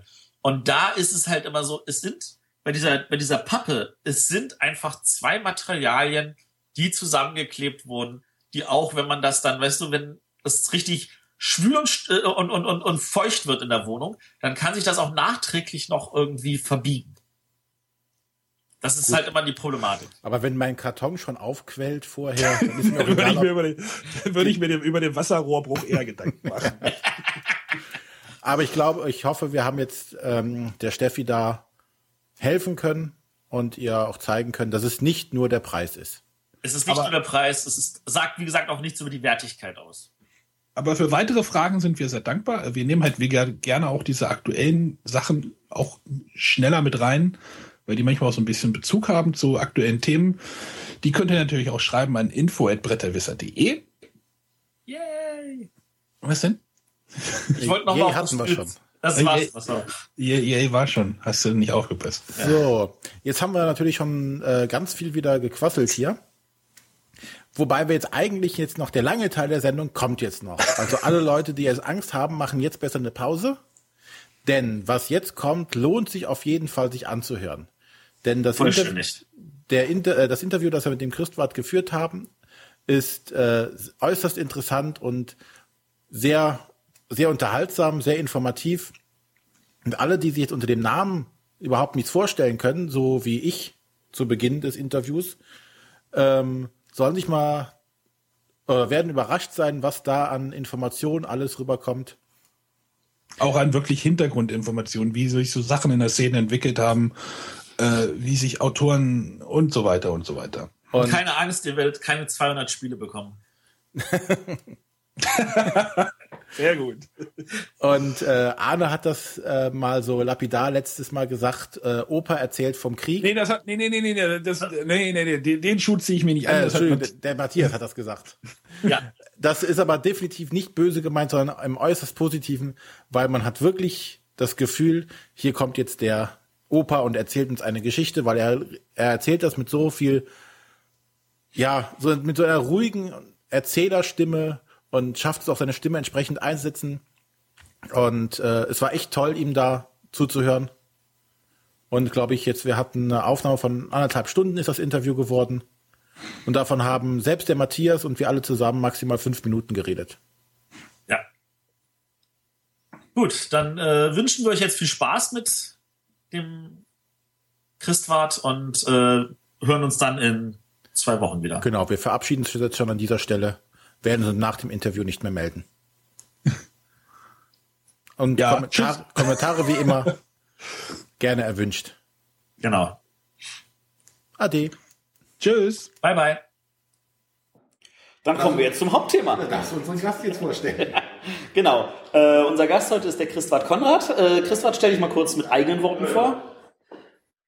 Okay, ich bin aus Leidenschaft Spieler und habe mir in jungen Jahren, lang ist her, 30 Jahre vielleicht, vorgenommen, ich möchte spielen, mein Geld verdienen. Und es hat geklappt. Ganz erstaunlich, es hat tatsächlich geklappt, aber ich kann, würde niemandem raten, es mir nachzumachen, so wie ich es gemacht habe. Das glaube ich dir. Ähm, ich werde immer von vielen Leuten immer ges gesagt, dass ich so viele verschiedene Sachen mache, aber wenn ich so drauf gucke, muss ich sagen, du machst noch viel mehr verschiedene Sachen, als ich es tue. Ja, Also die ursprüngliche Idee war, ich möchte gerne äh, im Bereich Spiel viele, viele äh, Facetten abdecken, die mich interessieren. Und da mich sehr viele Facetten interessieren, decke ich auch viele ab. Das hat zur Folge, dass es da einige Neider und Missgünstige gibt, denen das nicht passt und die immer mal wieder rumstenkern und vermosern und äh, ja, ihre Meinung kund- kundtun, das ist illegitim. Aber ich widersetze mich dem, also ich nehme das in Kauf und so ist es halt, äh, dass Menschen, die einen Beruf haben, mit dem sie nicht so sehr konform gehen wie ich mit dem meinigen, das, das bringt das eben mit sich. Und dann muss ich damit, fange ich mich damit an, abfinden, aber das ist okay, ist okay. Also, mit welchem Bereich äh, fange ich an? Wir, lass, lass uns anfangen mit Christwart, dem Autor. Christwart der Autor. Christwart der Autor. Ich bin Autor geworden in den frühen 80ern, als mir Uwe Mölker gesagt hat, Damals noch. du bist doch Autor. Und ich doch, ah, da hast du eigentlich recht. Und vorher hatte ich dieses Konzept gar nicht im Kopf. Ich habe zwar als Kind und auch als Jugendlicher immer wieder rumprobiert, an existierenden Spielen Varianten entwickelt und zum Spaß irgendwas gebastelt und auch gespielt, aber ich habe gar nicht erkannt, dass ich da eine, äh, dass ich da ein neues Spiel kreiere. Das habe ich nicht so wahrgenommen, sondern ich habe es eher als Spielerei gesehen. Und erst als Uwe Mölter gesagt hat, ich sage, nenne Uwe Mölter deshalb, weil er noch im Geschäft ist, weil man ihn auch kennt. Damals, ich glaube, damals hat er das Spielbrett gehabt, oder war das noch früher? Der, nee, da, oder war er noch Lehrer? Ähm, ist wirklich schon lange her. Und Für, für unsere Hörer, die jetzt sagen, wer ist denn Uwe Mölter? Der ist derzeit Re äh, Redakteur bei Amigo-Spiele. Ja. Ähm, und er hat, wir hatten irgendwas gespielt, auch eine Kreation von mir, und dann hat er eben gesagt, äh, dass ich Autor wäre und das hat sich bei mir gesetzt. Und dann habe ich gedacht, ja, das stimmt, er hat recht. Und dann habe ich äh, bewusst entwickelt. Das heißt, ich habe mir Sachen ausgedacht und war mir dessen bewusst. So. Da war noch nichts mit dem, dem Wunsch nach Veröffentlichung oder sonst was. Das war noch ganz im ganz frühen Stadium. Also ich fange jetzt wirklich ganz vorne an. Ne? Ja. So, und es waren meistens abstrakte Spiele, die halt äh, gängige Spielprinzipien irgendwie variiert haben oder sowas. So, so wie viele Autoren anfangen. Wie auch manche Spiele auf den Markt kommen und man merkt, aha, das ist also das erste oder so. Gut, aber soweit war ich noch gar nicht. Und dann habe ich äh, ein, eine Ausschreibung gesehen und zwar für den äh, für die Ausstellung in Sevilla, für die Expo. Da galt es, Deutschland zu repräsentieren mit irgendwas, was für Deutschland äh, eben repräsentativ ist. So. Und ich fand, sehr, sehr naiv, muss ich sagen, nur aufgrund meiner Weintouren mit äh, Freunden nach Feldens an die Mosel, Wein ist etwas, womit Deutschland äh, glänzt und habe ein Weinspiel entwickelt für die Expo, habe das da eingereicht, habe dann einen lieben Brief bekommen, ja, ja, bla bla bla und so, das ist aber nicht das, was wir brauchen und fertig. Aber das hatte ich da mal was und habe daran weitergefeilt. Und dann kam äh, irgendwann habe ich mitbekommen, es gibt da einen Spielwettbewerb, Pippo Dice war das, und habe dort dieses Spiel eingereicht das Spiel der Weinberge und tatsächlich den ersten Preis gemacht. Aber man muss auch sagen, davor, davor hat es schon mal eingereicht und dann hat man es nicht unter die ersten 50 genommen, äh, die man weiter äh, begutachten möchte, weil es äh, eben nicht interessant genug erschien. Ich habe dann Carsten Höser, den ich da schon kannte, ich habe ihm das erzählt. Die sagt, ja, ich hätte da so ein Spiel. Und der meint auch, ja, mach doch mal, mach doch mal. Ja, ich sag, hab schon gemacht, aber ihr wolltet nicht. Und offensichtlich hat das genützt. Jedenfalls beim zweiten Mal haben es eben nicht nur die engere Wahl genommen, sondern eben hat noch den ersten Preis gemacht. Ich habe da so einen wunderschönen Pöppel bekommen. äh, Wobei man kurz dazu erwähnen muss, ich meine, Carsten Löser hatten wir schon mal in der Sendung für Leute, die sich ja. nicht daran erinnern. Das findet man noch im Archiv. Aber ähm, beim Hippo Dice, die Gruppe, die wählt nur die Finalisten aus, die 10, 15 Spiele und äh, Redakteure von Verlagen wählen dann den Gewinner. Ja. Du bist also schuld. Äh, ich war nie in der Jury, die Herr Hypothese was auswählt. Ach so, noch nicht. noch. Kann ja noch kommen. Kann ja noch kommen, ja. Kann ja noch kommen. Ja gut, und äh, dann hatte ich da also diesen Preis, war so ganz verdattert, hatte überhaupt nicht damit gerechnet, war ja froh, dass überhaupt, überhaupt mal, äh, ja, dass ich genommen wurde überhaupt. Also es hat sich nicht gerechnet und äh, daraufhin hatte ich also mit Joe Nikisch, der äh, Abacus hat zurzeit, aber damals eben äh, noch? Äh, damals, doch damals war auch schon Abacus, war auch schon Abacus und mit dem hat ich gesprochen und der meinte, ja, probier's doch mal bei irgendwelchen anderen Verlagen es einzureichen, äh, aber wenn nichts klappt oder so, äh, bei Abacus können wir es dann schon machen. So, aber ich soll erstmal bei den größeren Verlagen probieren. Ne? Und jetzt kam ja zugute, dass äh, das war ein Jahr später da, das war glaube ich, der Preis war 94, wenn ich mich recht erinnere, dann 95 war Siedler von Katan. Ach, auf einmal äh, hat sich herumgesprochen, äh, anspruchsvolle Spieler können doch einen Markt finden. Das habe ich also Siedler zu verdanken.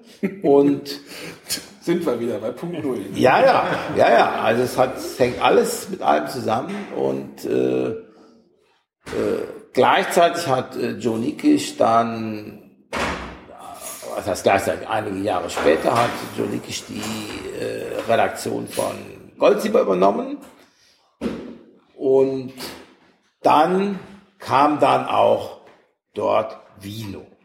Ja, allerdings übertragen, das ist ja doch Deutschland hat gar nicht so einen großen Wein äh, war eine große Weinproduktion wie andere Länder wie Frankreich oder Italien, aber das hatte ich damals ja gar nicht recherchiert.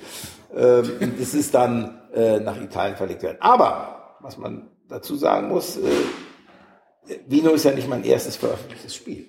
Es hat ja aufgrund der Tatsache, dass es noch was dauerte, bis Joe eben zu Goldsieber gewechselt ist und so, äh, das heißt, das Spiel war, war immer sozusagen im Gespräch, aber äh, hat halt was gedauert und äh, tatsächlich ist mein erstes Spiel ein ganz anderes gewesen und das hat aber trotzdem mit dem ersten Preis zu tun. Das ist äh, das Spiel Der Wüstentrag, in der Szene wenig gelitten. Ähm, und zwar kam Brain Trust Games, eine junge Firma, auf mich zu, weil sie eben von diesem ersten Preis wussten und die wollten eben das haben und wollten das machen. Ganz junge Firma und äh, ziemlich unerfahren innerhalb der Branche, muss man sagen. Äh, also ich war auch der Erste, der dort bei ihnen veröffentlicht hat. Und dann habe ich einfach gesagt, nee, das Spiel der Weinberg ist schon vergeben, hatte ich ja auch. Ja, ich ja auch sozusagen mir vorgenommen. Ne? Das soll der Joe machen und zu dem, äh, ja, da hatte ich ein gutes Gefühl, äh, da ist es gut aufgehoben und äh, ja, dann sind sie aber zu mir nach Hause gekommen. das hört sich aber jetzt bedrohlich an. Ja, ja, und haben alles, was ich da so hatte, gesichtet und haben eben mit dem Jeep durch die Wüste, so war der Arbeitstitel des Protos, äh, angeguckt, gespielt und es hat ihnen gut gefallen. Ist ein Spiel, was äh, überhaupt nicht äh, für die Szene gemacht ist. Es ist ein Spiel für die Normalspieler, ein Take-That-Spiel, ein Rennspiel, äh, bei dem es darum geht, äh, mit einem oder mehreren Trucks äh, eine Start-Zielstrecke zu durchlaufen, dabei äh, nicht zu viel Sprit zu verlieren, denn wer unter Null kommt, muss vorne wieder anfangen. Das heißt, man muss zwischendurch tanken oder man muss nachfüllen. Benzin wird nachgefüllt, indem der Dodekaeder, der auf der Tankladung liegt. Zwölfseitiger um, Würfel, Leute. Ja, genau. Zwölfseitige Würfel. Auf der einen Seite ist die Eins, auf der anderen Seite ist die Zwölf. Das ergänzt sich immer zu 13. Ne? So, das heißt aber, wenn ich kurz vor leer bin, also kurz vor Eins, und äh, dann drehe ich wieder um, dann bin ich bei zwölf oder schon sicherheitshalber bei zehn kann ich umdrehen. Äh, bei neun, äh, Quatsch, bei drei kann ich umdrehen, dann komme ich auf zehn und so weiter. Ähm, und das, die Fortbewegung war mit Karten. Ne? Karten, da steht drauf, ein oder drei Felder gehen oder zwei oder vier Felder gehen. So, und noch ein paar Sonderkarten. Und in der richtigen Runde macht das richtig Spaß, fetzt und äh, ich bin nach wie vor überzeugt, davon überzeugt, dass es ein gutes Spiel ist, auch äh, wenn ich da wenig äh, Mitstreiter finde innerhalb der Szene. Das muss man schon sagen. Ist aber auch okay. Und was haben die dann äh, produziert? War ich ganz stolz. 95, mein erstes veröffentlichtes Spiel. Und äh, leider sind da ein paar Missgeschicke passiert. Das ist eine achtseitige DIN A5-Regel. Äh, das heißt zwei beidseitig bedruckte Blätter, die aber keine Seitenzahlen hatten, sind also äh, in der Druckerei verkehrt drum zusammengeheftet worden. Das heißt, es fängt an bei Seite 1, Seite 2 und ich weiß, da kommt, was kommt dann 6 oder so und dann kommt 5. Auf kurz und gut. Die Regel war Mist. Die Regel, die sowieso nicht so toll war. ähm, und äh, die von mir nicht bis ins Letzte gebilligt worden ist. Äh, ja, hatte dann eine zusätzliche Erschwernis, also kein Wunder, dass da wenig, äh, äh, wenig äh, Erfolg äh, zu verzeichnen war, aber es kamen noch mehr Dinge hinzu. Äh, zum einen die wirklich schauerliche Grafik, äh, die, äh, die mich später noch einmal verfolgt hat, aber da kommen wir dann später zu. Ähm, wo ich also entsetzt bin, dass der Grafiker genauso viel bekommen hat wie ich. Also das muss ich wirklich sagen. Und äh, ja, dann aber vor allen Dingen auch, dass der Verlag äh, nicht richtig äh, in die Pusche gekommen ist. Also der Vertrieb hat nicht richtig funktioniert und ja gut, wir reden jetzt noch von den 90ern. Ja, gut, das, das lief über Norris, die haben, die haben Produktion gemacht und Vertrieb, aber äh, sie haben also kaum was verkauft, also kurz und gut, außer dem Vorschuss gab es nichts mehr. Ähm, aber äh, entscheidend war ja dann, äh, dass der Verlag in Konkurs gegangen ist, relativ bald, äh, nachdem vielleicht, ich weiß nicht, zwölf, 15 Spiele nach mir noch erschienen sind, also äh, richtig. Du warst nicht schuld. Nein, ich, nein, ich war nicht schuld. Obwohl ich durchaus äh, zu einer Besonderheit beigetragen habe. Sie haben mich, haben mich nämlich gefragt, wie viele Autorenmuster ich denn gerne hätte. Und da, wenn man mich schon fragt, ja. War es noch zweistellig oder war es schon dreistellig? Natürlich war es dreistellig. Ich habe gesagt 200.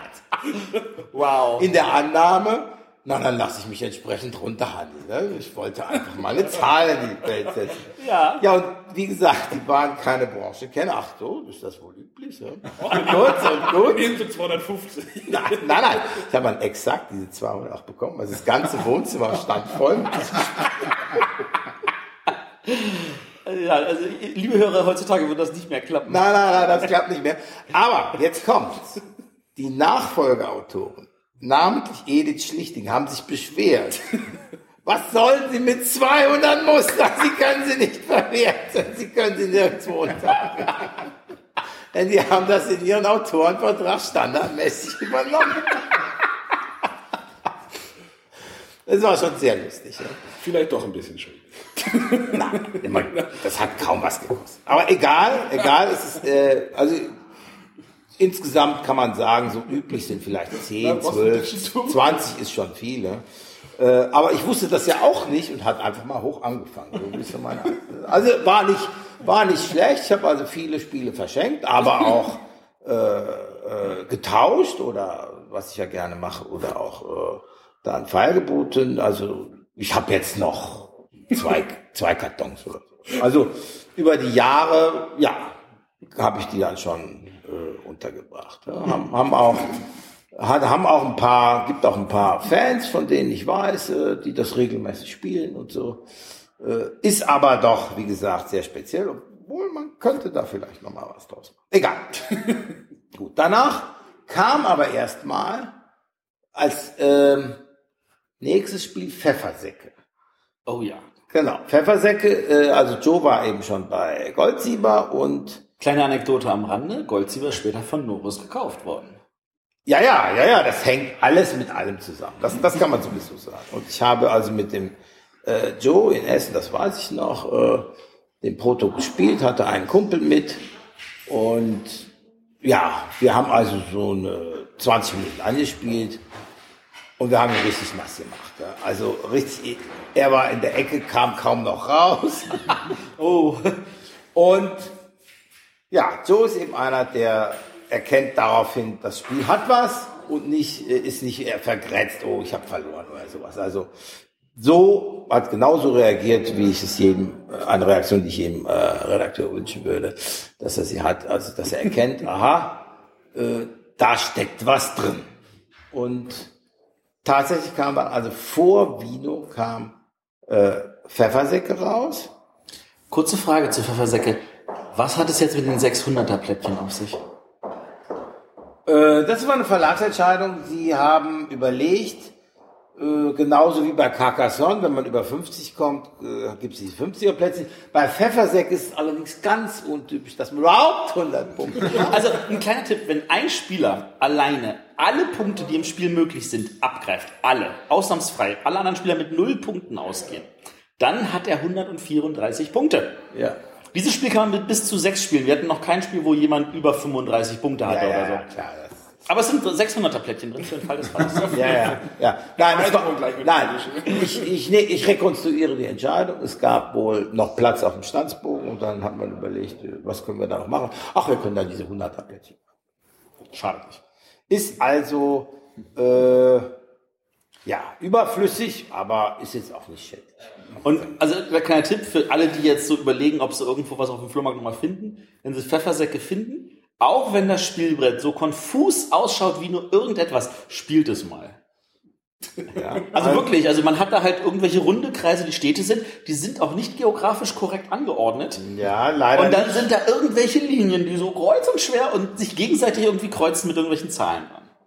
Ja, das äh, war leider äh, nicht möglich auf dem kleinen Plan, ist ja ein relativ kleiner Plan, nicht Ja. so groß wie Zug um Zug zum Beispiel, ähm, die Verbindungen richtig äh, einzutragen und dann noch die Städte an den richtigen Orten zum Teil geografisch noch- korrekt wären die viel- wir hätten wir hätten die überlappt oder sowas.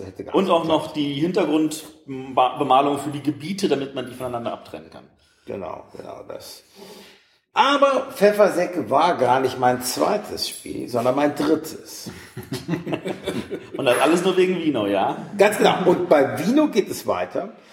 Mir kam die Idee, dass ich äh, das Spielprinzip von Vino vereinfache. Ich hatte oft zu hören bekommen, das wäre zu kompliziert. Und das hätte aber doch einen interessanten Kern.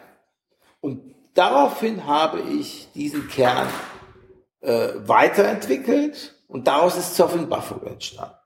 Erschien bei FX, gibt's auch nicht mehr. Er erschien bei FX Schmidt, ganz genau. Und obwohl Zoff in Buffalo vor Vino erschienen ist, ist es aus Vino heraus entwickelt, aus dem Spiel der Weinberge, was man nicht unbedingt äh, denken mag. Also das einfachere Spiel kam zuerst und dann sieht es so aus und einige Rezensionen waren auch danach, ach, jetzt hat er noch ein gutes, äh, ein, äh, ein gutes Spiel äh, verkompliziert oder umgekehrt, er hat ein, ein, ein Spiel äh, vereinfacht äh, und alles weggenommen, was Und, und das war ist. damals einfacher möglich, da gab es nämlich keine 1000 Neuerscheinungen im Jahr, da kannte man alles, was rauskam. Genau, also das war auch, war auch kein Geheimnis, dass die im Kern etwas gemeinsam haben. Äh, aber ich meine nach wie vor, dass beide äh, für sich allein ihre Berechtigung haben. Zoffin Buffalo ist eben das äh, knackigere, das kürzere. Leider ist das zu einem Zeitpunkt bei FX Schmidt erschienen, Also schon fast als Ravensburger schon äh, den, die Firma gekauft hat. Das heißt, als es dann auf der Messe präsentiert wurde, gab es FX Schmidt schon nicht mehr. Es war am Ravensburger Stand. Am Ravensburger Stand, dann gab es dann so, eine, so einen Gang, konnte man alle Neuheiten sehen. Und ganz hinten dran hatten sie dann noch die FX Schmidt Spiele dran geklatscht und meins war unter ferner liefen, wie, wie einige andere auch. Das heißt, äh, von Vertriebsseite aus, äh, ja, ist das so mitgelaufen. Das hat man halt mit eingekauft. Aber es ist nicht verstärkt worden damals und hatte dementsprechend nur eine kurze Lebensdauer. Also es hätte länger laufen können, auf jeden Fall. Aber äh, leider war es ihm nicht vergönnt. Äh, eine Zwei-Spieler-Variante äh, konnte ich noch unterbringen. Das hat von der Anzahl der Karten gepasst. Leider ist äh, die Sechs-Spieler-Version äh, nicht umgesetzt worden, obwohl es problemlos funktioniert. Äh, aber das hätte dann den Anbruch eines neuen Standsbuches gekostet und ja, da hat, sich, man sich dann verlagsseitig entschieden, das nicht zu machen. Und äh, so ist es leider offiziell nur bis fünf spielbar. Ja, das, das waren die, die ersten Spiele. Später kamen dann äh, weitere Spiele wie Nuggets.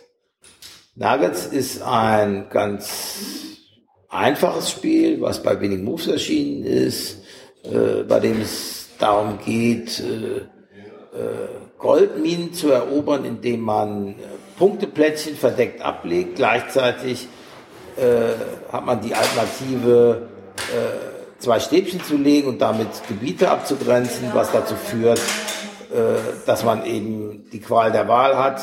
Setze ich jetzt ein hohes Punkteplättchen in die Nähe einer Goldmine oder sichere ich erstmal ab, dass dieses äh, Feld zu dem Gebiet gehört, äh, ist eine Bluffgeschichte, die äh, nicht jedermanns Sache ist. Also man muss sich dabei verstellen, man muss den Gegner einschätzen.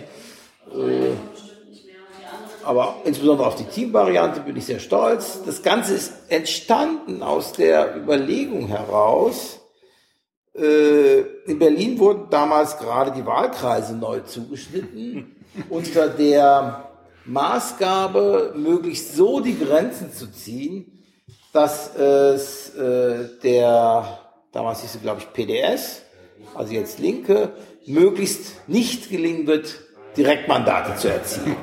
Ihr seht, nicht nur die Amerikaner machen sowas, auch die Deutschen. Ja. Und dann kam bei mir die Idee, okay, bei gleichen Voraussetzungen, also gleich viel Stimmen, kann es trotzdem sein, dass ein ganz unterschiedliches Ergebnis rauskommt. Und daraus ist im Endeffekt Nuggets entstanden. Äh, ich ziehe Wahlkreisgrenzen so, dass ich möglichst die dicken Dinge abräume und der Gegner eben nicht. So ist es entstanden. Und äh, wichtig ist, ist zuerst äh, der erste Rohentwurf war mit offenen Plättchen, aber da war es banal.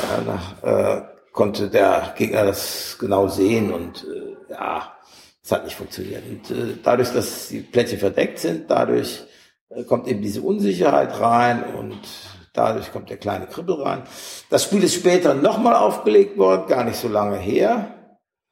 Und da kann ich auch eine kleine Anekdote erzählen, denn ich habe das Spiel keinem weiteren Verlag dann vorgestellt, sondern ich habe als alter Tauscher, der ich bin, habe ich in Essen am Stand von BlackRock Edition ein Spiel The Boss eingetauscht. Äh, ich habe also einen Nuggets gegeben, habe einen The Boss bekommen. Wir waren beide zufrieden und glücklich und ich bin nach Hause gegangen, habe The Boss gespielt. Schönes Spiel, hat mir gefallen und fertig habe ich gedacht.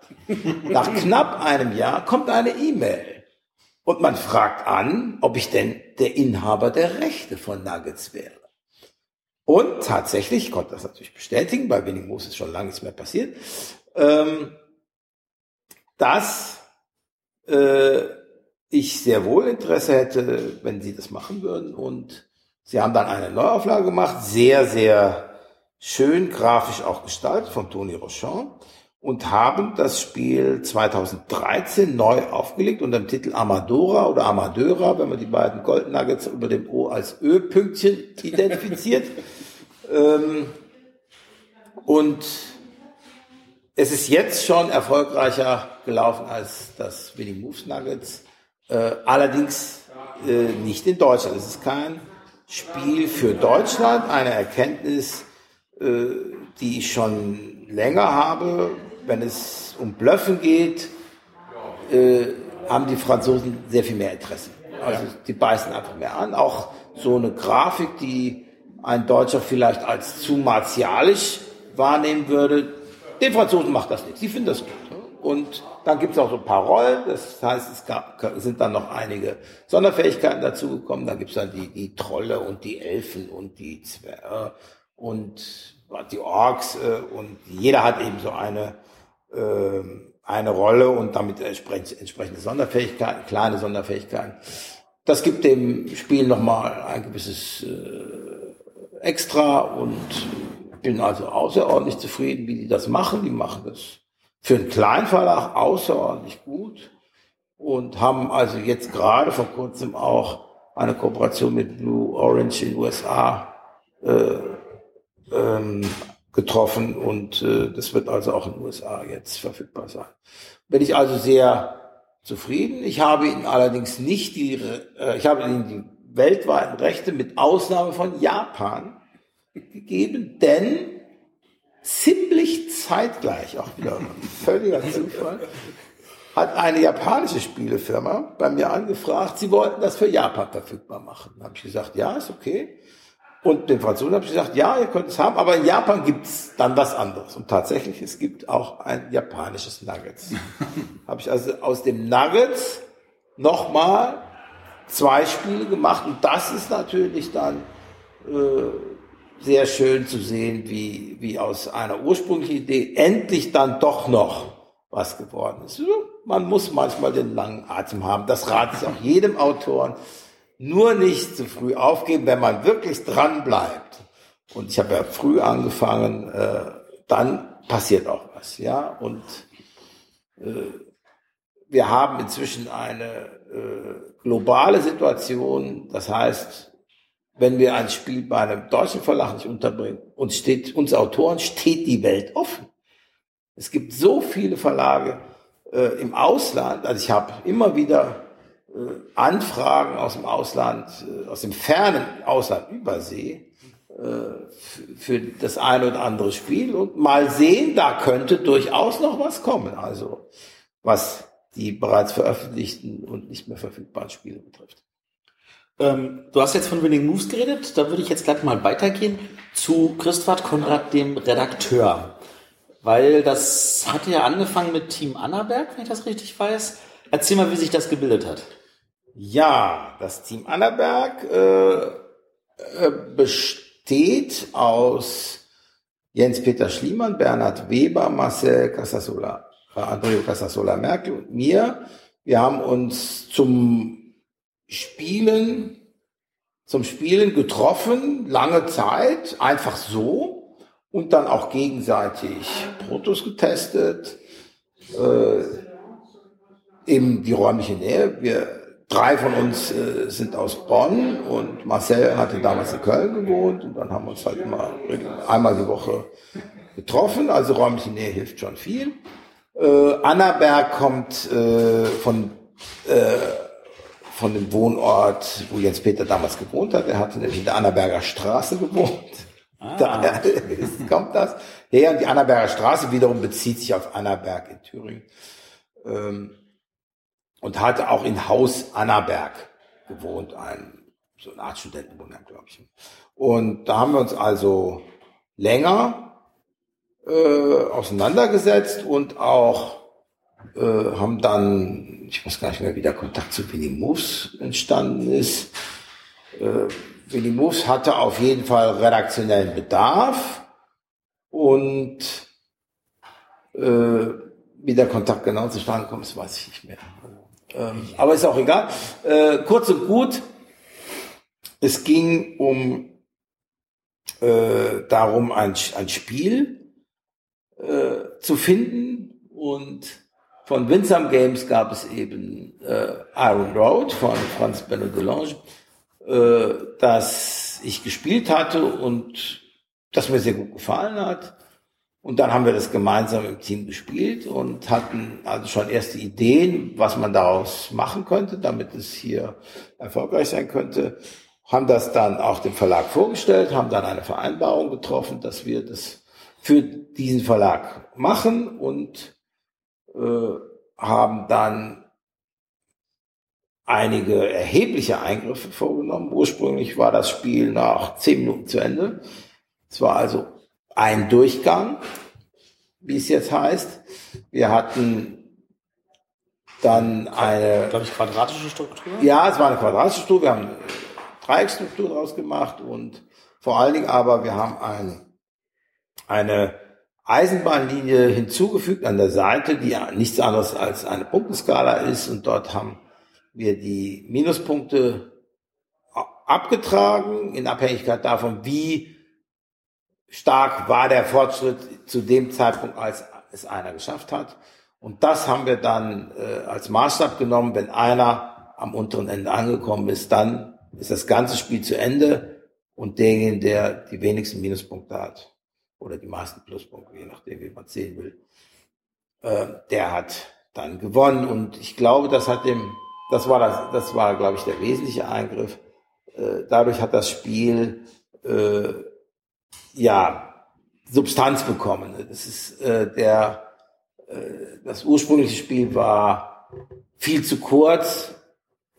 Wir, wir spielen einfach ein paar Stäbchen und zack ist es vorbei. Und äh, das hat so ein komisches Gefühl hinterlassen. Ne? Und man kann natürlich auch das ursprüngliche Spiel mehrmals hintereinander spielen, noch Punkte aufschreiben, aber erstens war es nicht vorgesehen, zweitens erschien es eben so beliebig. Und dadurch, dass wir eben äh, die äh, Eisenbahnstrecke nochmal extra aufgezeichnet haben, dadurch hat man auch die Verbindung immer im Auge gehabt. Ah, ich stehe jetzt so, der steht so. Im Zweifel hat man auch darauf mal geschielt und entsprechend gespielt, dass vielleicht der ein oder andere Spieler nicht angeschlossen wird, weil er sowieso so stark führt und sowas.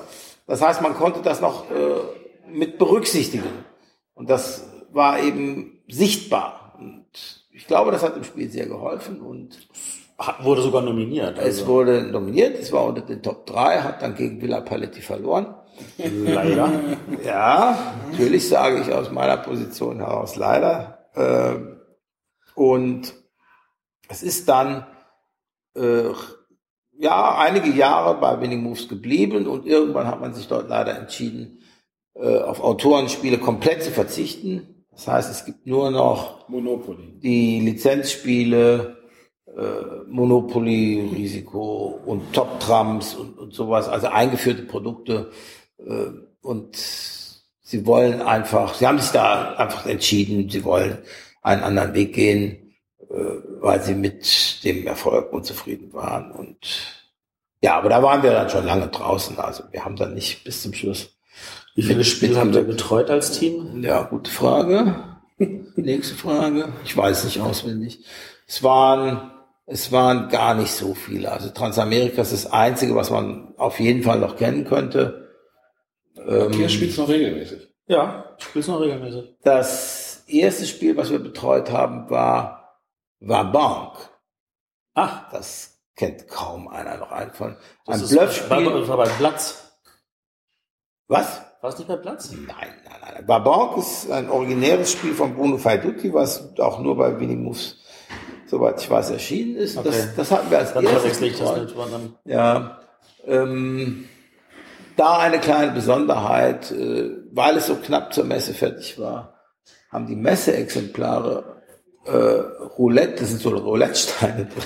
und die für die für das Messeexemplar sind sind äh, auf die Schnelle waren da keine der Massenproduktion zu bekommen. Dann gibt es also edle Roulette-Steine da drin. Das heißt, das Spiel ist allein durch die Roulette-Steine in der Produktion schon teurer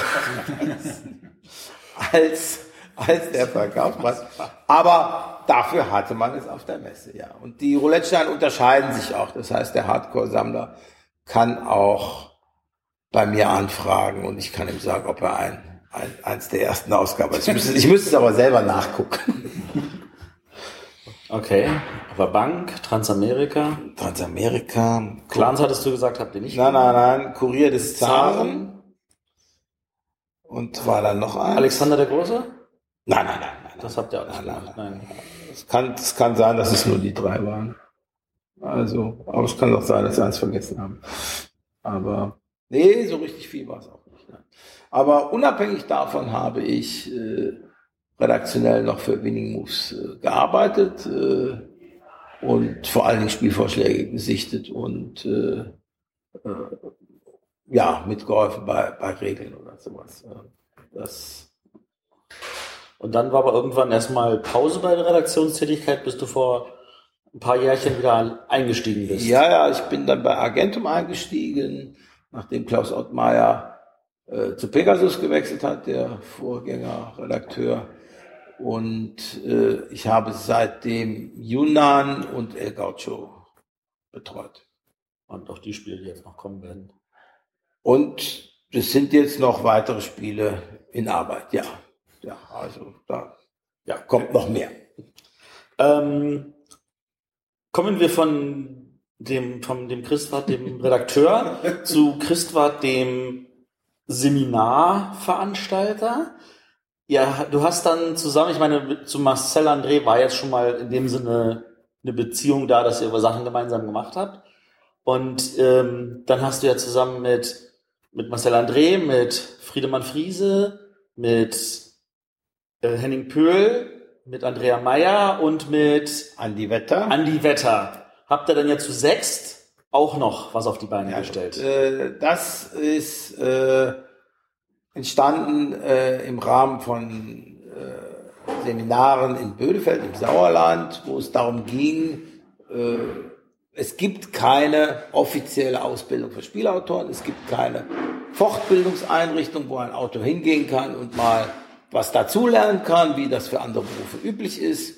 Wir haben da einen Bedarf gesehen, wir hätten da gerne selber, also ich zumindest, selber irgendwo mitgemacht, aber es gab nichts. Gut, und das ist so ein Motto, was mein Leben durchzieht. Wenn ich etwas machen will, was was es noch nicht gibt, dann muss ich es eben selber machen. Das heißt, wir haben uns zu vielen Autoren zusammengesetzt und letzten Endes haben sich diese sechs, die genannten, dann herauskristallisiert, die dann auch entschieden haben, okay, wir wollen ein finanzielles Risiko tragen, wir gründen eine GBR und stellen eine Veranstaltung auf die Beine. Und es war 2005, äh, in dem Jahr ist die Entscheidung gefallen und dann habe ich, äh, da ich sowieso Vorkenntnisse hatte, was äh, Veranstaltungsorte betrifft, weil ich schon in den 80ern angefangen habe, Spielewochenenden zu organisieren und zu leiten, vor allen Dingen Spiele zum selber ausprobieren, nicht unbedingt als Fortbildung, sondern mehr so äh, als, äh, als besserer Freizeitwert, sagen wir mal so. Und habe im Rahmen dieser Veranstaltung auch immer eigene äh, Spiele entwickelt, zu einer Spielart, zu der wir später noch kommen werden. Ähm, aber ich hatte eben schon diese äh, Kenntnisse, worauf es ankommt äh, bei, Ta äh, bei Veranstaltungsorten und für unsere Tagung habe ich dann äh, die Lokalität in äh, Weilburg ausfindig gemacht, die für unsere Zwecke optimal ist. Sehr viele Einzelzimmer, weil die eben gewünscht sind, gleichzeitig eine Vollverpflegung äh, und ein, eine Rundumversorgung. Das heißt, es gibt Tagungs Standard-Tagungsausstattung und äh, keiner muss eben auswärts schlafen und äh, das hilft eben auch äh, der Gruppe zusammenzufinden und auch nach dem offiziellen Teil eben noch zusammenzubleiben, zumindest für die, die wollen. Und die erste Tagung war also 2006. Wir haben bis äh, 2000 13 jedes Jahr eine Tagung veranstaltet. Aus allen ja. Tagungen bis 2011 ist auch eine Dokumentation hervorgegangen, ein Buch, das es unter dem Titel Spiel entwickeln nach wie vor zu beziehen gibt äh, bei uns oder äh, auch ganz normal im Buchhandel und äh, wo eben die Ergebnisse der Tagung, die, der Vorträge und der Workshops äh, dokumentiert sind. Und im Jahre 2014 ist dann die Tagung ausgefallen, weil wir uns intern nicht mehr in der Lage gesehen haben, eine Qualität zu bieten, die wir bisher angeboten hatten. Und daraufhin hatten wir uns dann entschieden, die Tagung nicht weiter fortzuführen, also die GBR als solche. Äh, Marcel war schon ausgeschieden übrigens. Ähm, hat einfach äh, entschieden, so, wir machen es nicht weiter. Und ich wollte mich damit nicht abfinden. Ich habe äh, sehr mit mir gerungen, weil ich äh, wusste, wie viel Arbeit das Ganze ist, das auf sechs beziehungsweise auf fünf Schultern lastete. Und habe äh, lange gezögert, habe aber viele äh, Anfragen bekommen von früheren Teilnehmern, macht doch. Und ich wäre auf jeden Fall dabei. Und daraufhin habe ich äh, alle Möglichkeiten sondiert. Und äh, letzten Endes ein Programm doch noch äh, auf die Beine stellen können, habe die letzte Tagung vor ein paar Monaten selbstständig äh, als einziger durchgeführt äh, und bin mit dem Ergebnis sehr zufrieden. Gleichzeitig aber hatte ich mir fest vorgenommen, dass ich mir so viel Arbeit nicht mehr aufhalten möchte, weil ich ja schon anderweitig sehr stark engagiert bin und einfach, was sich in den letzten zehn Jahren durchzieht, äh, die, die Zeit immer als limitierenden Faktor wahrnehme. Das heißt, ja, ich kann nicht alles machen und äh, zum Glück, zum Matthias Glück. nickt gerade. Ja, ja, das ist natürlich immer so, wenn man irgendwo mal, ja, was angefangen hat, äh, was auch funktioniert und wo man viel Spaß hat, und dann muss man auch irgendwo sehen, ja, jetzt übersteigt es ein gewisses Zeitbudget. Kurz und gut, das habe ich aber auch äh, kommuniziert und äh, habe in Ulrich Blum und eben in Matthias Notch einen, äh, zwei Mitstreiter gefunden. Wir drei wollen also in Zukunft äh, die Tagung fortsetzen und gleichzeitig eben haben wir auch ein neues Angebot äh, uns ausgedacht. Wir wollen einen Boardgame Jam anbieten. Also an die Hörer, René und ich wussten davon auch nichts. Was, echt nicht? Nee, Boardgame Jam, das... Äh, Ihr habt die Flyer nicht mitgenommen? Ja, heute. Ja, heute haben wir sie mitgenommen. Ja, dann, dann wusstet ihr es doch. Vor der Aufnahme, ja genau.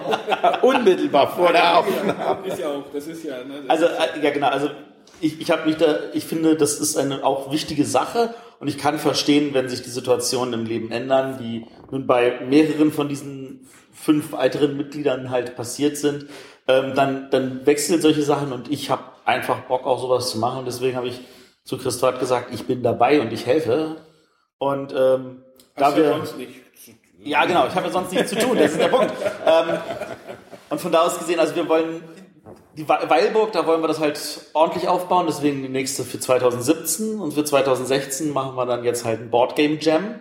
Und für Leute, die sich darunter nichts vorstellen können, das soll heißen, ihr sitzt da und ihr bekommt zu Beginn des Wochenendes bekommt ihr die Regeln und dann werdet ihr in Teams eingeteilt und dann müsst ihr an dem Wochenende ein Brettspiel entwickeln im Team. Wobei ich den Gedanken sehr cool fand, als ich es gelesen habe. Ich kenne das aus meiner Tätigkeit als Programmierer, gibt es diese äh, Hacking Days, Genau. wo, sich, wo Entwickler einen Tag lang eingeschlossen werden. So sagt, um 15 Uhr beginnen wir und am nächsten Tag um 15 Uhr präsentieren alle das, was sie in dem Tag gemacht haben.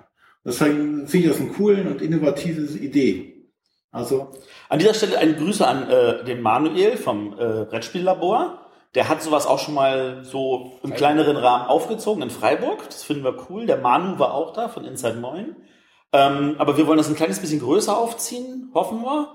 Und wir wollen da auch wirklich Restriktionen setzen, die halt bei der Entwicklung mit einbehalten werden. Also Wer, bedacht wer kann denn alles hinkommen? Jeder. Jeder, der Lust drauf hat. René hat Bock drauf, hat er gesagt. Ja, ist doch cool. ja, Essen ist auch nicht weit für dich. eben, Ja, richtig. eben deswegen. Das Essen ist nie weit für René. Also das wird auch eine Veranstaltung sein mit Vollverpflegung, aber ohne Unterkunft diesmal. Ja. Aber äh, ja, also können wir empfehlen. Ich glaube, wir werden da nochmal. Wir werden da noch Zeitnah mal, noch wir werden da was zeitnah noch mal was machen, genau. Ähm, aber nur, dass jetzt ihr Hörer schon wisst, da findet was statt. Vielleicht habt ihr dann ja auch Lust dazu. Wir würden uns auf jeden Fall freuen. Aber der Christwart, der hat ja nun auch andere Veranstaltungen. ja, sorry, du bist hier das Thema der Sendung.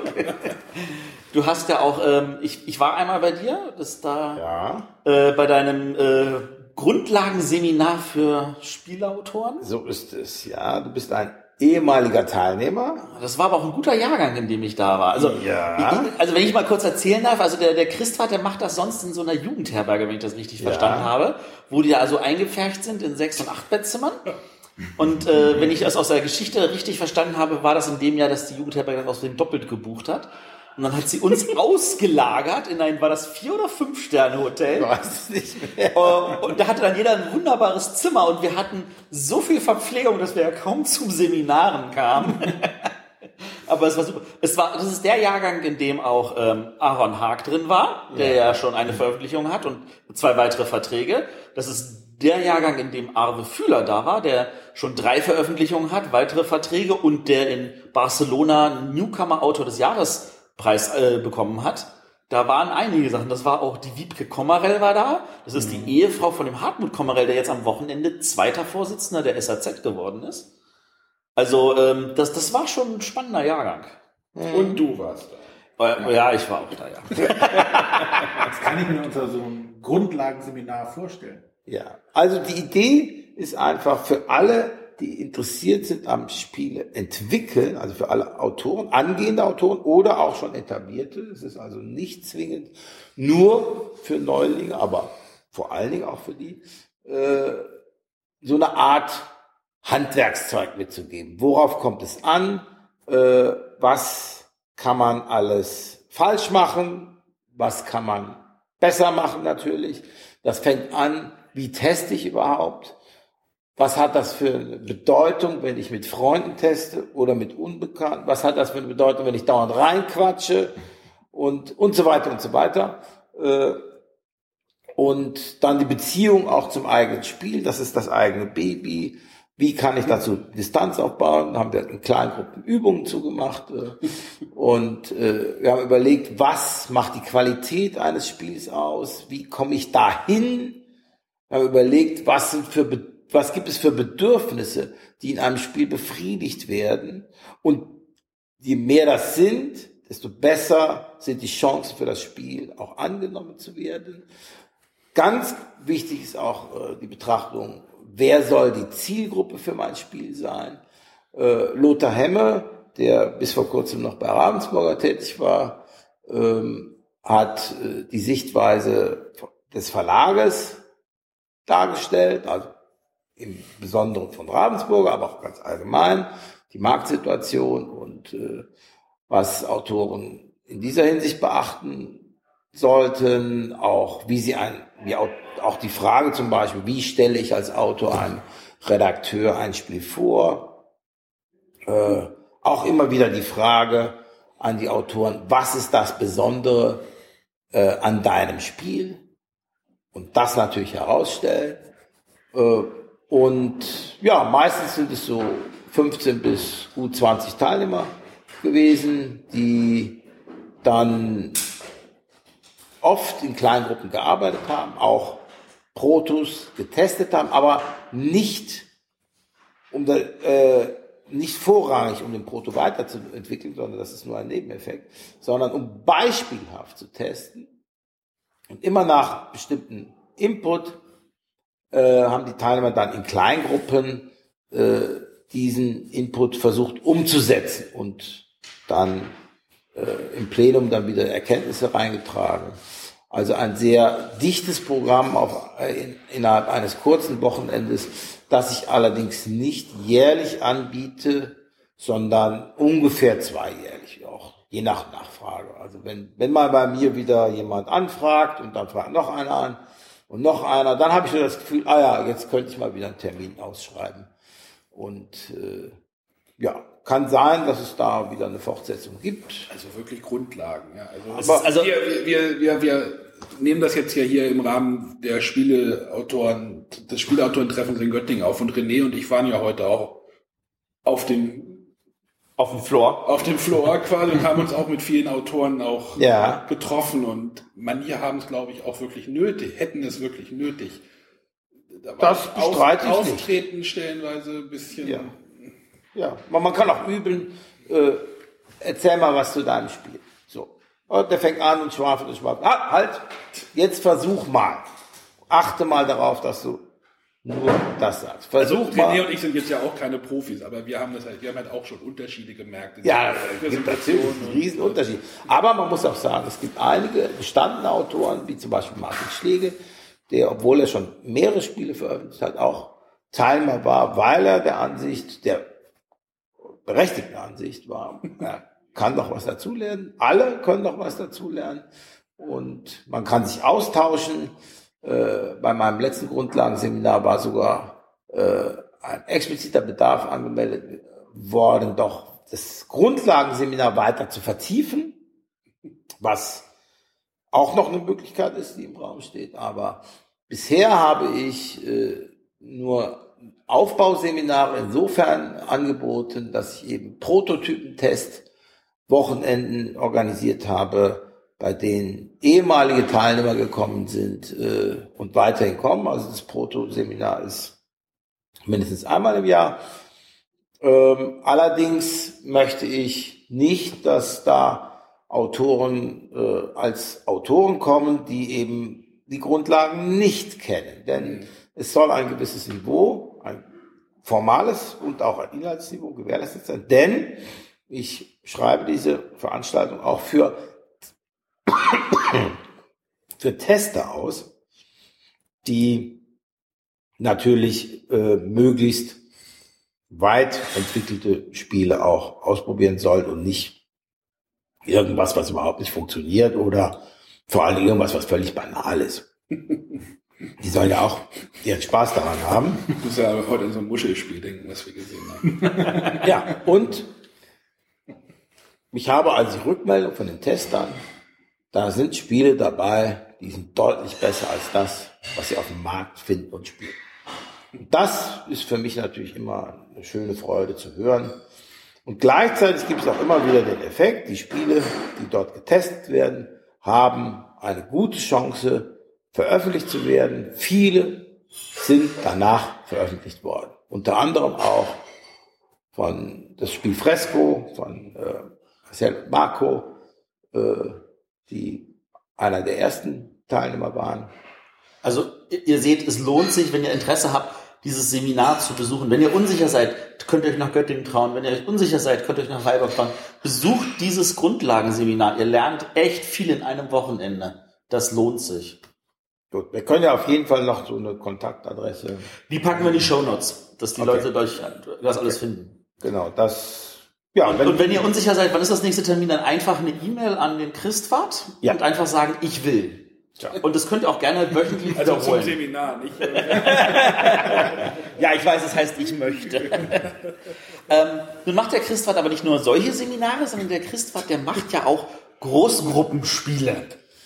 Ja. Das ist ja noch eine eigene Art von Spiel. Das ist noch eine eigene Art von Spiel. Auch wieder etwas, ha, ich würde gerne mal in der großen Gruppe spielen, aber nicht Ringelpiez mit anfassen. Das ist aus, man muss dazu sagen, in den 80ern war es üblich, dass wir New Games gespielt haben. Durchaus äh, Spiele, äh, die ihren eigenen Reiz haben. Das sind Spiele ohne Verlierer, kooperative Spiele, Bewegungsspiele. Ich sag mal ein Beispiel für diejenigen, die sich nichts darunter vorstellen können, alle machen die Augen zu, äh, stehen im Kreis, Hände in die Mitte und jeder fasst mit jeder Hand immer noch Augen zu, eine andere Hand, sodass dann äh, sich irgendeine Verbindung der Teilnehmer untereinander äh, entwickelt und dann machen alle die Augen auf und versuchen, den möglicherweise mehr oder weniger stark äh, verknoteten, das stark verknotete Knäuel, Knäuel zu entwirren, indem sie ohne loszulassen übereinander drüber steigen. Äh, ja, das, das hat einen gewissen Reiz. Assessment-Geschichten. Ähm, das ist heutzutage äh, nicht mehr so üblich wie, wie in den 80ern. In den 80ern haben wir Spieleseminare gemacht mit Brettspielen und da haben wir zwischendurch solche Spiele gemacht. Äh, oder alle liegen auf dem Boden, äh, auf dem Rücken, der Kopf auf dem Bauch eines anderen. Und einer fängt an und der, der vorne liegt, und der sagt Ha. Und durch die Erschütterung äh, trägt er das schon an den nächsten weiter. Der soll einfach nur H sagen. Aber spätestens nach dem vierten oder fünften sind sie alle am Kackern. ähm, das ist auch so, so, so etwas, das kann man heute nicht einfach bringen.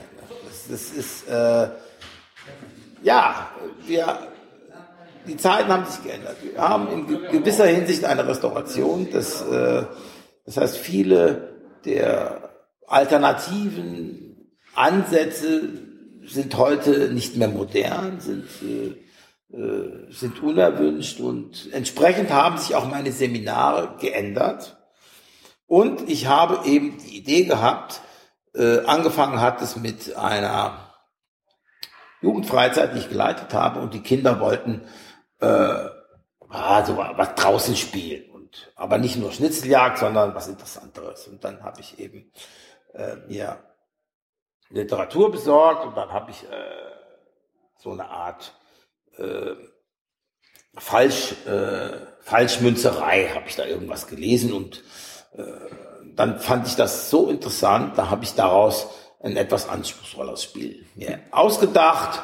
Dann gibt es dann drei Gruppen. Es gibt die Falschmünzer, es gibt die Hehler, es gibt die, es gibt die äh, Polizisten, es gibt gleichzeitig noch das Gefängnis äh, und es gibt äh, das Volk. Und das war dann, Gefängnis war dann vielleicht, das waren dann so, so Freizeiten, war vielleicht irgendein Balkonabschnitt und das Volk war vielleicht die Bäuerin oder, oder sonst wer oder irgendeine Gastmutter, die ich dann eingeweiht habe und da mussten dann die Hehler Hehlerquittungen abgeben. Also es war alles ziemlich speziell, aber es kam bei den Kindern super gut an und die wollten am nächsten Tag direkt nochmal spielen. Es läuft den ganzen Tag mit darüber.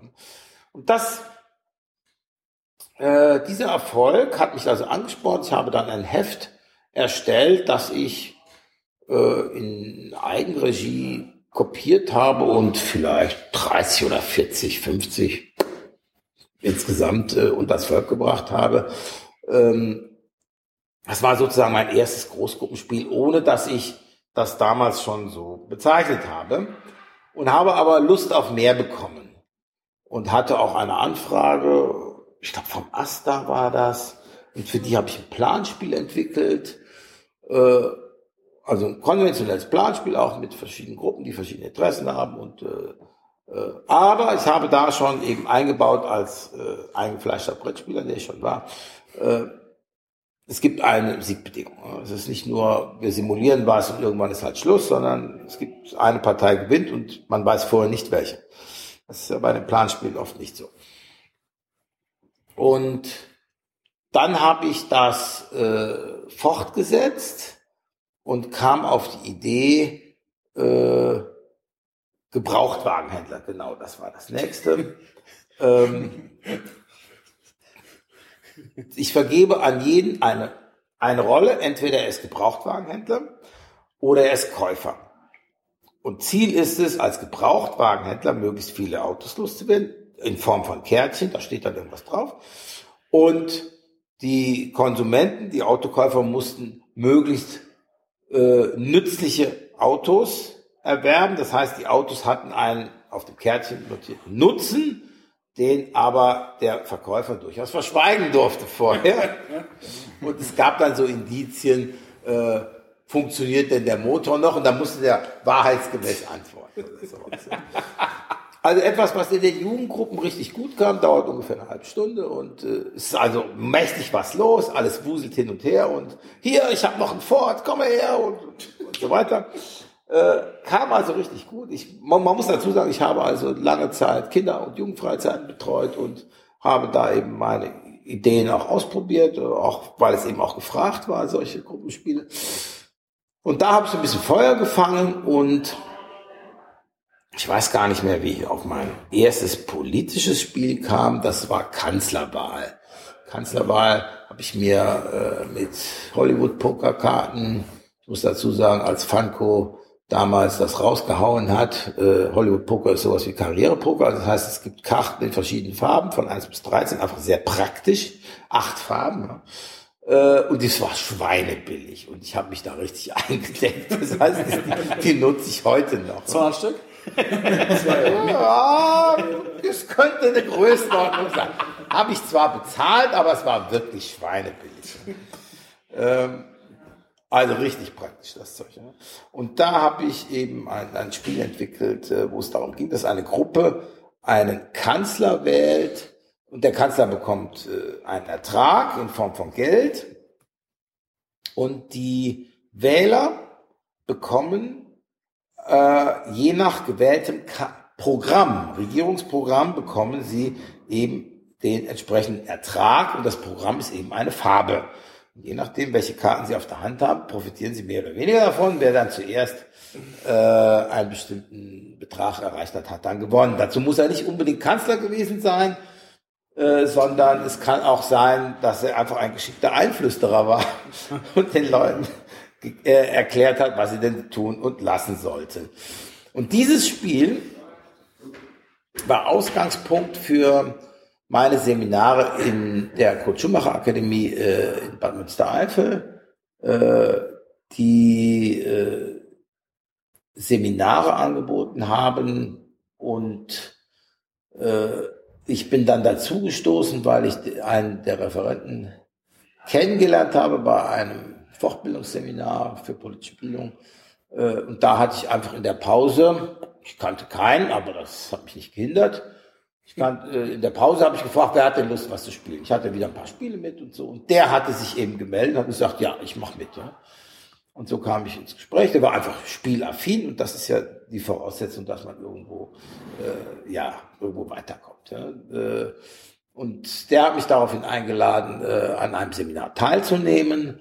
Und dann habe ich erst mal gesehen, was die da so machen. Die haben dann Theaterspielen gemacht und äh, äh, und äh, Rhetorik und alles schon äh, sehr fern von dem eigentlichen Spiel, aber es kam dann äh, sehr schnell zu einer Zusammenarbeit. Ich habe dann eben Beiträge geleistet. Ich habe ein Großgruppenspiel äh, vorgestellt, das haben wir dann gespielt, das Kanzlerwahl, und ich habe zum äh, Spieleerfinden angeleitet, etwas, was ich in verschiedenen Gruppen, Altersgruppen, also auch mit Kindern schon gemacht habe oder auch äh, äh, mit äh, Sozialarbeitern und anderen. Das ist einfach eine ganz spannende Geschichte im Rahmen einer bestimmten äh, limitierten Zeit und im Rahmen bestimmter Vorgaben ein Spiel zu entwickeln. Ja. Und das kam sehr gut an. Die Leute hatten was zu tun in Kleingruppenarbeit und äh, am Schluss wurden die Spiele ausprobiert und vorgeführt und ja, äh, insgesamt äh, sehr, sehr erfolgreich. Und das habe ich dann ausgebaut, nachdem dass die alte Seminarkonzeption nicht fortgeführt wurde, habe ich angeregt, ich könnte das ja auch äh, selber machen, nur meine Großgruppen spielen. Habe explizit auch äh, im Rahmen der politischen Weiterbildung diese Spiele entwickelt. Dann kam dann Bürgerentscheid hinzu, kamen Rohstoff und Know-how, König und Überläufer. Äh, das ist inspiriert übrigens vom Verräter, von Marcel. Ähm, ich habe es mir mittlerweile gekauft. Ja, du musst es auch spielen. ja. Und äh, viele mehr, die ich äh, eben entwickelt habe, um sie äh, dort einzusetzen. Und ich habe dann Wochenseminare gemacht. Wochenseminare von Montag bis Freitag. Und wir haben im Prinzip äh, tagsüber Großgruppenspiele gemacht und abends in der Bar Brettspiele. Sozusagen da zum Ausruhen die Brettspiele und tagsüber Großgruppenspiele, die durchaus auch anstrengend waren. Also waren total komplex, Gesundheitsminister zum Beispiel oder OPEC. Äh, also da ging es durchaus zur Sache. Ähm, und die Spiele haben auch durchaus mal drei Stunden gedauert oder so. Aber im Unterschied zu Planspielen, auch hier wieder, es gab einen Sieger, unter Umständen auch eine Siegermannschaft. Zum Teil hat die Mannschaft auch äh, sich unterschiedlich zusammengesetzt, die König und Überläufer. Äh, ein sehr hinterhältiges Spiel, muss man sagen. Das habe ich zum Teil über einen ganzen Tag gespielt. Also morgens am Frühstück geht's los. Dann gibt's Mittagspause, eine kurze. Und abends kommt dann die Auswertung. Und zwischendurch äh, gibt es dann eben immer wieder Kriege. Das heißt, es, die Partei, der König entscheidet, ob gegen welches Königreich er einen Angriff vornimmt oder ob er friedlich ist. So, und seine Leute müssen dann entsprechend kämpfen, das heißt mit Karten äh, äh, sozusagen die eigene Schatztruhe verteidigen und der Gewinner erobert dann die gegnerische Schatztruhe. Jetzt kann es aber sein, dass einer eine Karte der Gegenmannschaft gespielt hat. In dem Moment läuft er über und seine Karte zählt zu den anderen. Sehr speziell, sehr speziell. Die Regeln sind eigentlich relativ einfach, aber äh, das mit dem Verräter oder auch dem Spion, das heißt einer, der so tut, als wäre er Verräter, ist aber gar kein Verräter, sondern ein Spion, will nachher wieder rüber und also da steckt eine Menge drin. Das, das habe ich auch einmal in einer Gruppe gespielt, die nur aus Frauen bestand. Das, da war ich eingeladen als Referent äh, für eine für eine Incentive-Veranstaltung für Kindergärtnerinnen und Erzieherinnen. Und ich kann dir sagen, in, der, in den üblichen Gruppen, wo vorwiegend Männer, aber einige Frauen vielleicht, ja, so, sagen wir, ab der dritten, vielleicht ab der vierten Runde hat ein König mal Angriff gemacht. Bei den Frauen in der ersten Runde direkt Krieg. direkt. Also ich war von den Socken. Ich dachte, das gibt's doch gar nicht. Die haben also ganz anders gespielt. War hochspannend. Also zum Teil fließen bei solchen Spielen auch Tränen. Also das, das muss ich einräumen. Das ist sehr viel emotionaler aus dem Grund, weil sie intensiver sind. Ich bin in einem Maße involviert, äh, wie ich es bei Brettspielen nicht bin. Bei Brettspielen, wenn ich auf wenn ich Monopoly spiele und Miete zahlen muss, dann ist das da das Männchen, steht da auf dem Plan und zahlt Miete. Und gut, es tut natürlich weh, ich zahle nicht gerne Miete, klar. Aber es bin nicht ich, es ist doch das Männchen, es ist die Abstraktion. Wenn ich aber im Raum rumlaufe und einer spielt eine Karte gegen mich und ich muss dann, was weiß ich, äh, äh ich, ich unterliege der Seeblockade, komme irgendwo nicht raus oder äh, komme in den Knast oder was weiß ich. Ja? Das heißt, äh, ich bin ganz anders drin in dem Spiel und manchen Leuten ist das auch zu viel. Ja? Die, die wollen gar nicht so sehr rein. Es ist aber nicht ein, es hat was vom Rollenspiel, aber es ist kein Rollenspiel so, wie wir es kennen. Ähm, aber was den Erlebniswert betrifft, mindestens genauso intensiv. Also man ist da mindestens genauso intensiv drin, aber die Welt ist eine ganz andere und äh, auch die das Arrangement ist ein ganz anderes. Es, sind, es geht immer darum, auch äh, kluge Entscheidungen zu treffen. Es geht oft darum, Verbündete zu gewinnen. Sehr viel auch mit Verhandeln. Das heißt, ich muss mich mit anderen einigen. Äh, das sind typische Elemente meiner Großgruppenspiele. Inzwischen habe ich um die 30 entwickelt. Davon sind einige Auftragsspiele. Ich habe ein Spiel zum Beispiel für SAP entwickelt und mit SAP-Leuten getestet und dann äh, im Rahmen von Incentive-Veranstaltungen gespielt. SAP muss man dazu sagen, alles komplett auf Englisch. Ist so bei der Firma. Dann sind wir dann nach Rom. Ich dorthin mit meinen zehn Spielleitern. Ich war der Oberspielleiter. Habe die Spielleiter vorher gebrieft. Das waren zum Teil Leute aus meinem Freundeskreis. Zum Teil waren das SAP-Leute, die vorher aber gebrieft waren. Und dann haben wir durch eine riesige Hotelhalle, also ich denke mal, boah, mindestens fünfmal so groß wie diese hier, ähm, das können sich unsere Hörer jetzt wahrscheinlich schwer vorstellen. Jetzt, ich weiß ich, ich kann, muss schwer schätzen, ich kann es schwer schätzen, vielleicht zwölf mal 25 Meter oder sowas. Also, also richtig also ordentlich groß. Richtig ordentlich groß. So.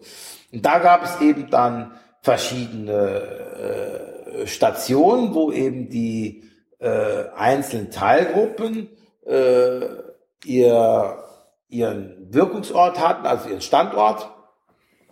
Und es gab also äh, Unternehmen und es gab Kunden und die Kunden wollten eine bestimmte Softwarelösung, klar, SAP, äh, und äh, die Unternehmen, das waren als konkurrierende Softwareunternehmen, die äh, sollten diese Softwarelösung anbieten, möglichst natürlich optimal. Ne?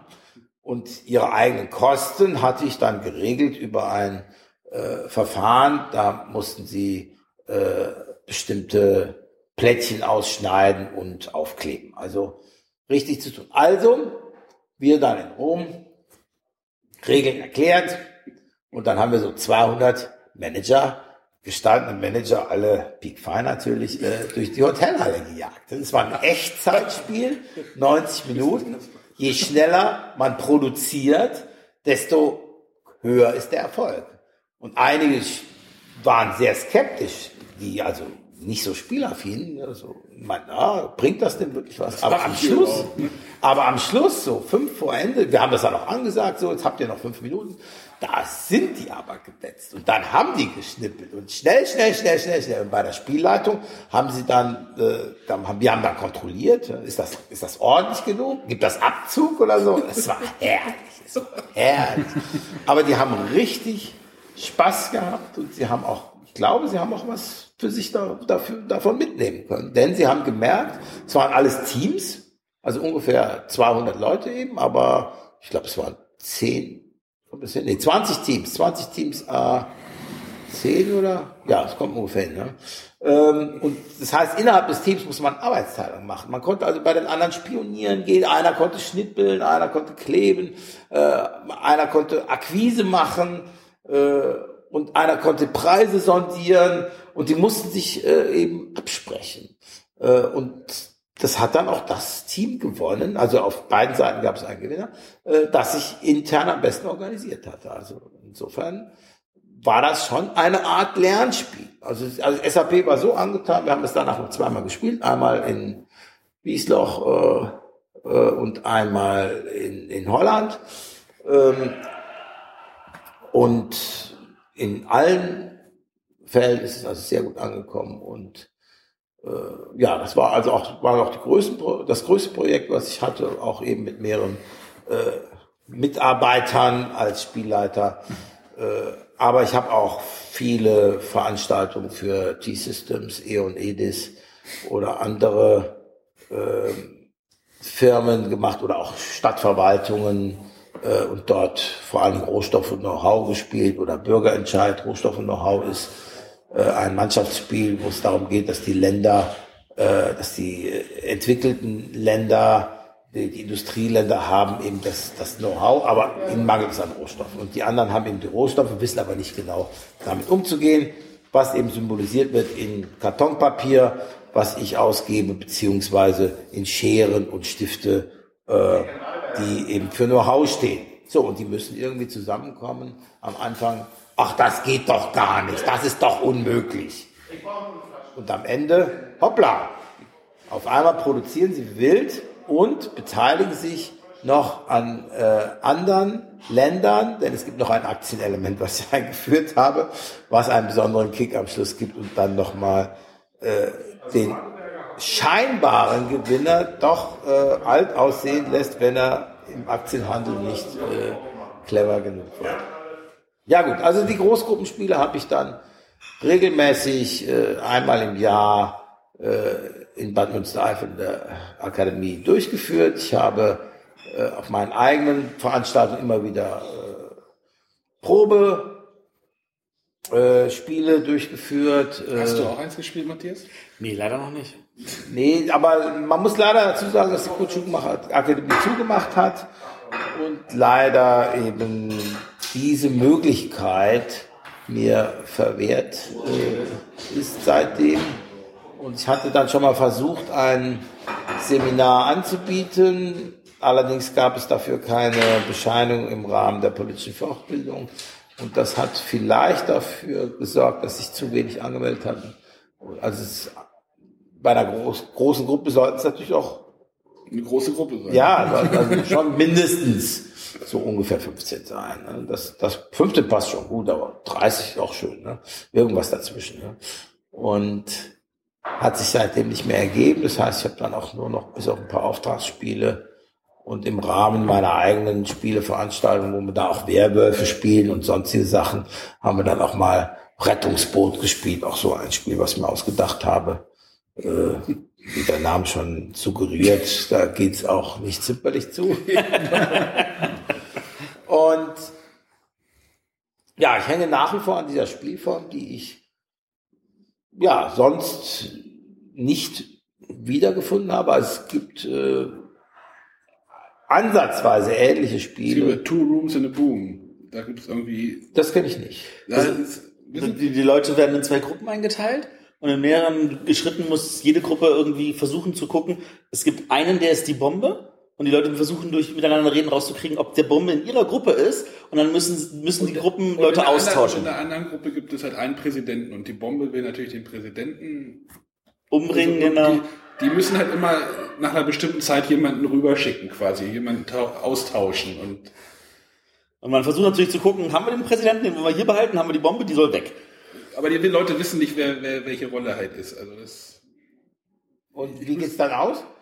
Naja, nach, nach äh, dreimal Tauschen Zeit, genau, die geht dann die Bombe hoch und dann wird geguckt, ob der Präsident in der Gruppe war. Die Zeit also, wird dann auch kürzer, also da gibt es dann auch so, so ein Zeitdruckelement wohl noch. Ja, das, das kommt dem auf jeden Fall schon immer Zeit, ja. die, die, die mhm. Zeit, in der man diskutieren kann, wird halt immer kürzer. Mhm. Ja. Ich, ich kenne es halt auch nur aus dem ja, das, das, das, das gab es damals, als es, das war auf Kickstarter gelaufen, da gab es genau. auch ein Print and Play dazu. Das findet man bestimmt, wenn man nach Two Room in the Boom ja, irgendwie so. sucht. Ah ja, interessant. Jetzt noch recherchieren.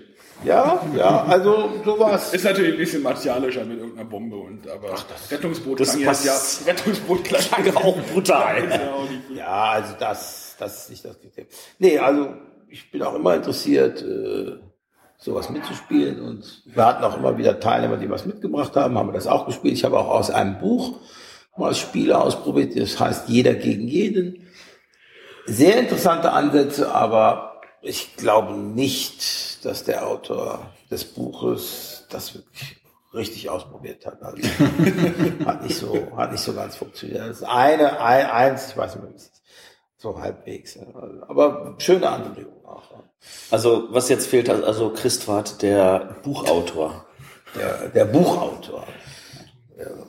Ja gut, ich habe die Dokumentation äh, mit herausgegeben, wie meine Kollegen eben auch und habe selber auch in Beiträge dort äh, geschrieben.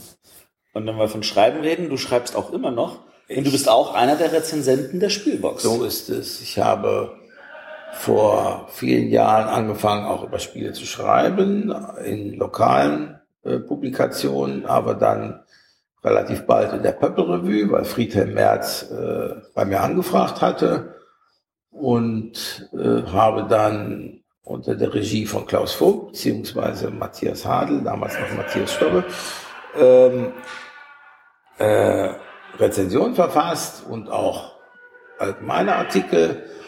Und äh, die Pöppel Revue wurde dann eingestellt, ich glaube 2001 oder so. In der muss lange In den Dreh rum auf jeden Fall. Matthias ist dann Chefredakteur der Spielbox geworden und hat dann mich gefragt, ob ich auch für die Spielbox Beiträge machen möchte. Und da habe ich zugesagt. Und seitdem bin ich bei der Spielbox.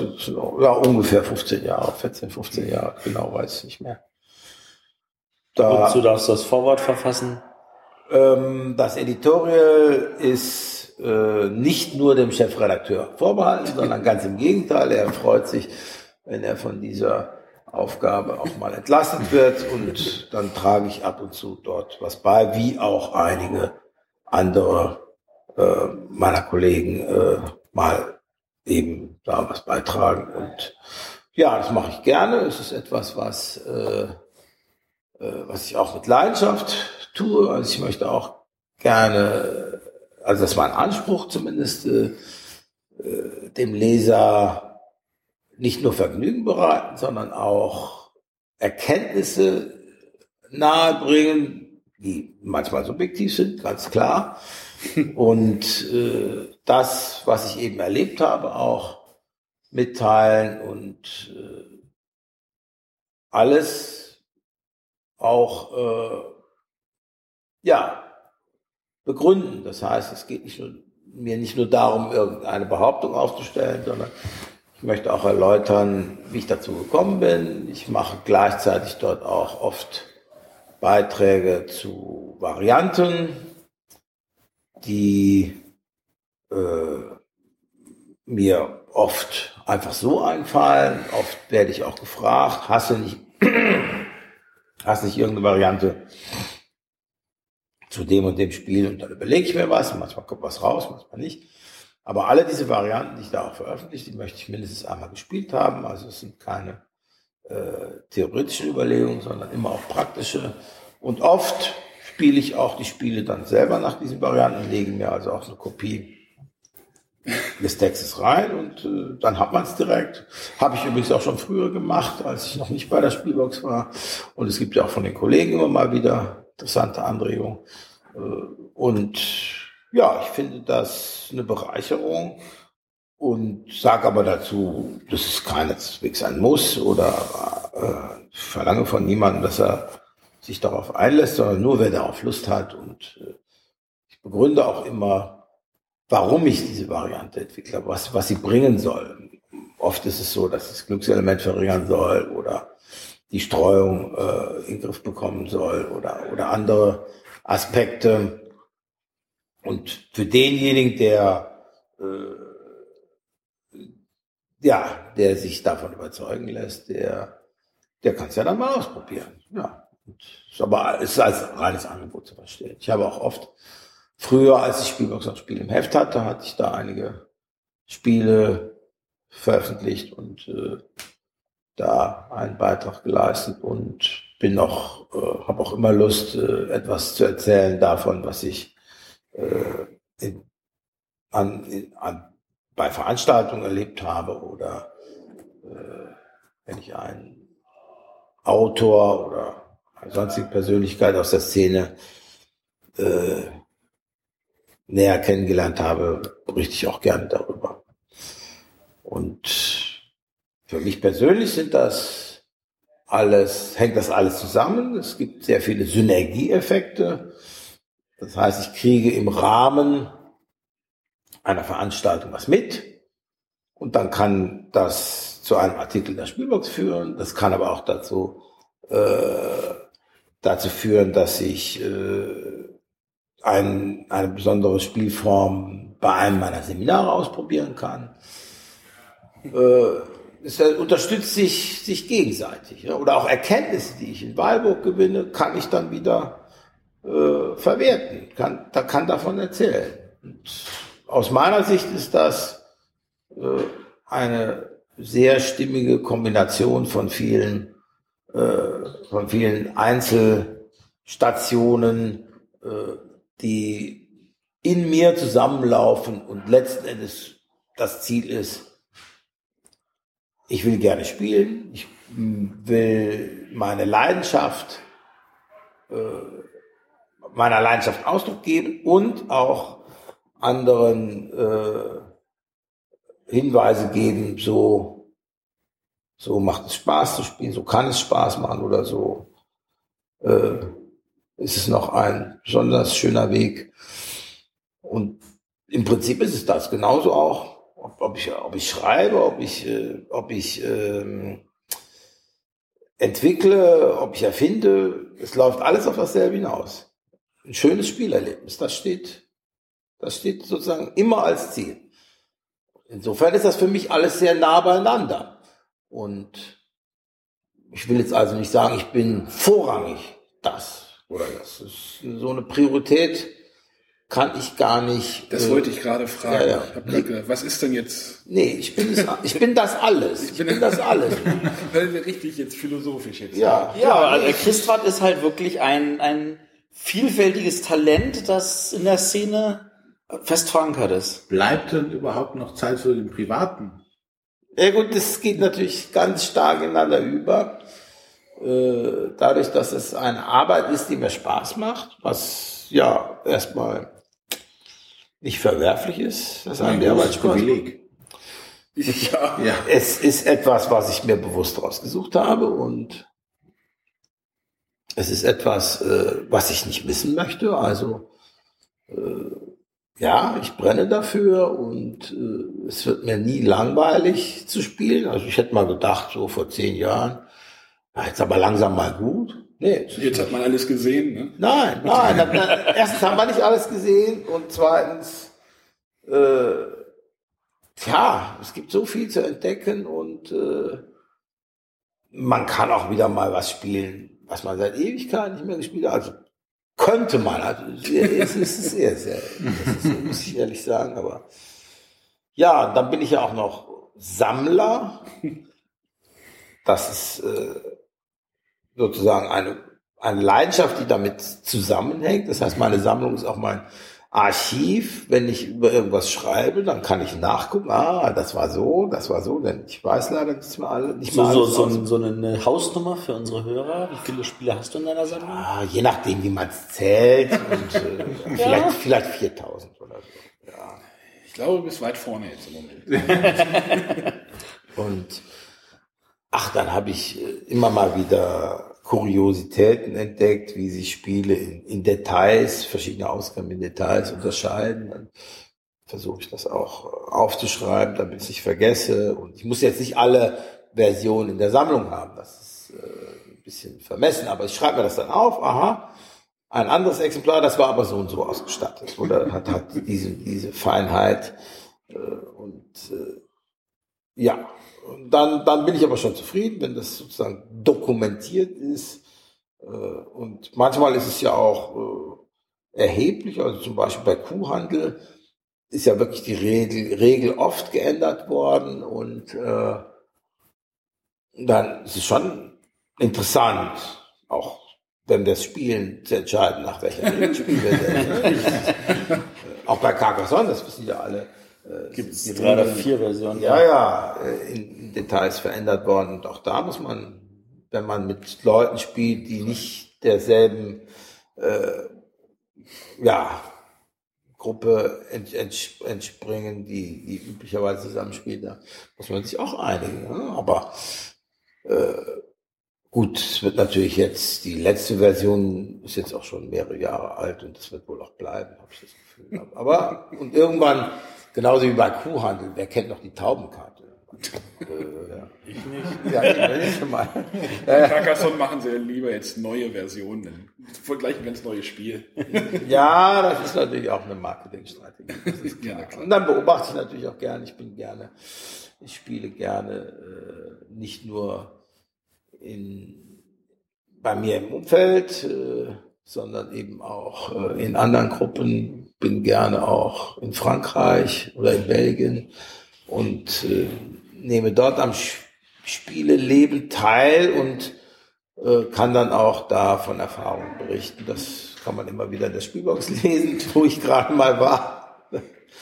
Und ich finde das wahnsinnig spannend, was gerade was in Frankreich passiert. Da ist äh, es ist nicht mehr so wie früher, dass die Franzosen alle nach Deutschland gucken äh, und sich an uns orientieren, sondern inzwischen ist das Pendel umgeschlagen. Ja, ja. Also, Auf oder, oder umgeschlagen jetzt vielleicht nicht, aber. Doch.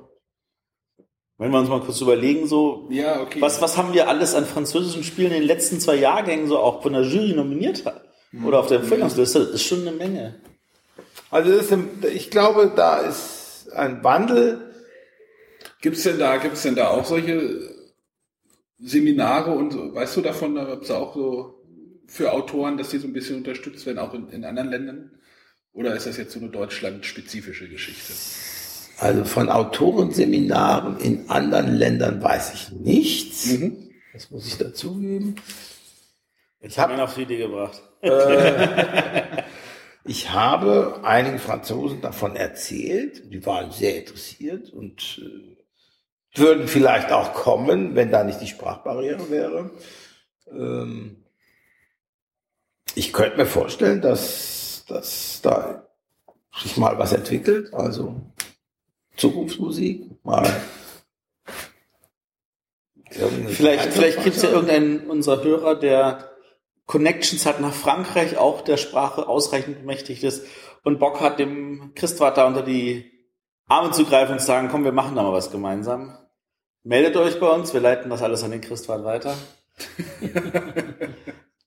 Ansonsten würde ich an dieser Stelle sagen, lass uns ein Schleifchen drum machen, sagt der René immer. Genau.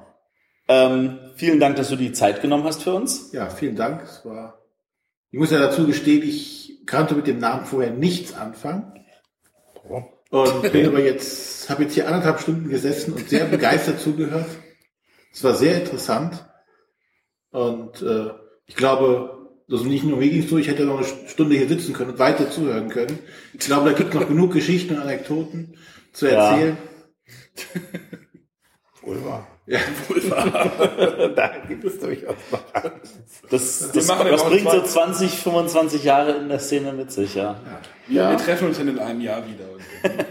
genau. Ansonsten ähm, sagt uns, wie euch die Folge gefallen hat. Schreibt es in die Kommentare. Schreibt es von uns aus auch in iTunes. Schreibt uns auf Facebook. Schreibt uns auf Twitter oder schickt uns eine E-Mail an. info.bretterwisser.de und äh, von da aus gesehen danken wir euch ganz, ganz herzlich, dass ihr euch die Zeit genommen habt, euch uns anzuhören und auch dem lieben Christwa zuzuhören. Und äh, wir hören uns dann bei der nächsten Sendung wieder. Tschüss. Tschüss. Bye, bye.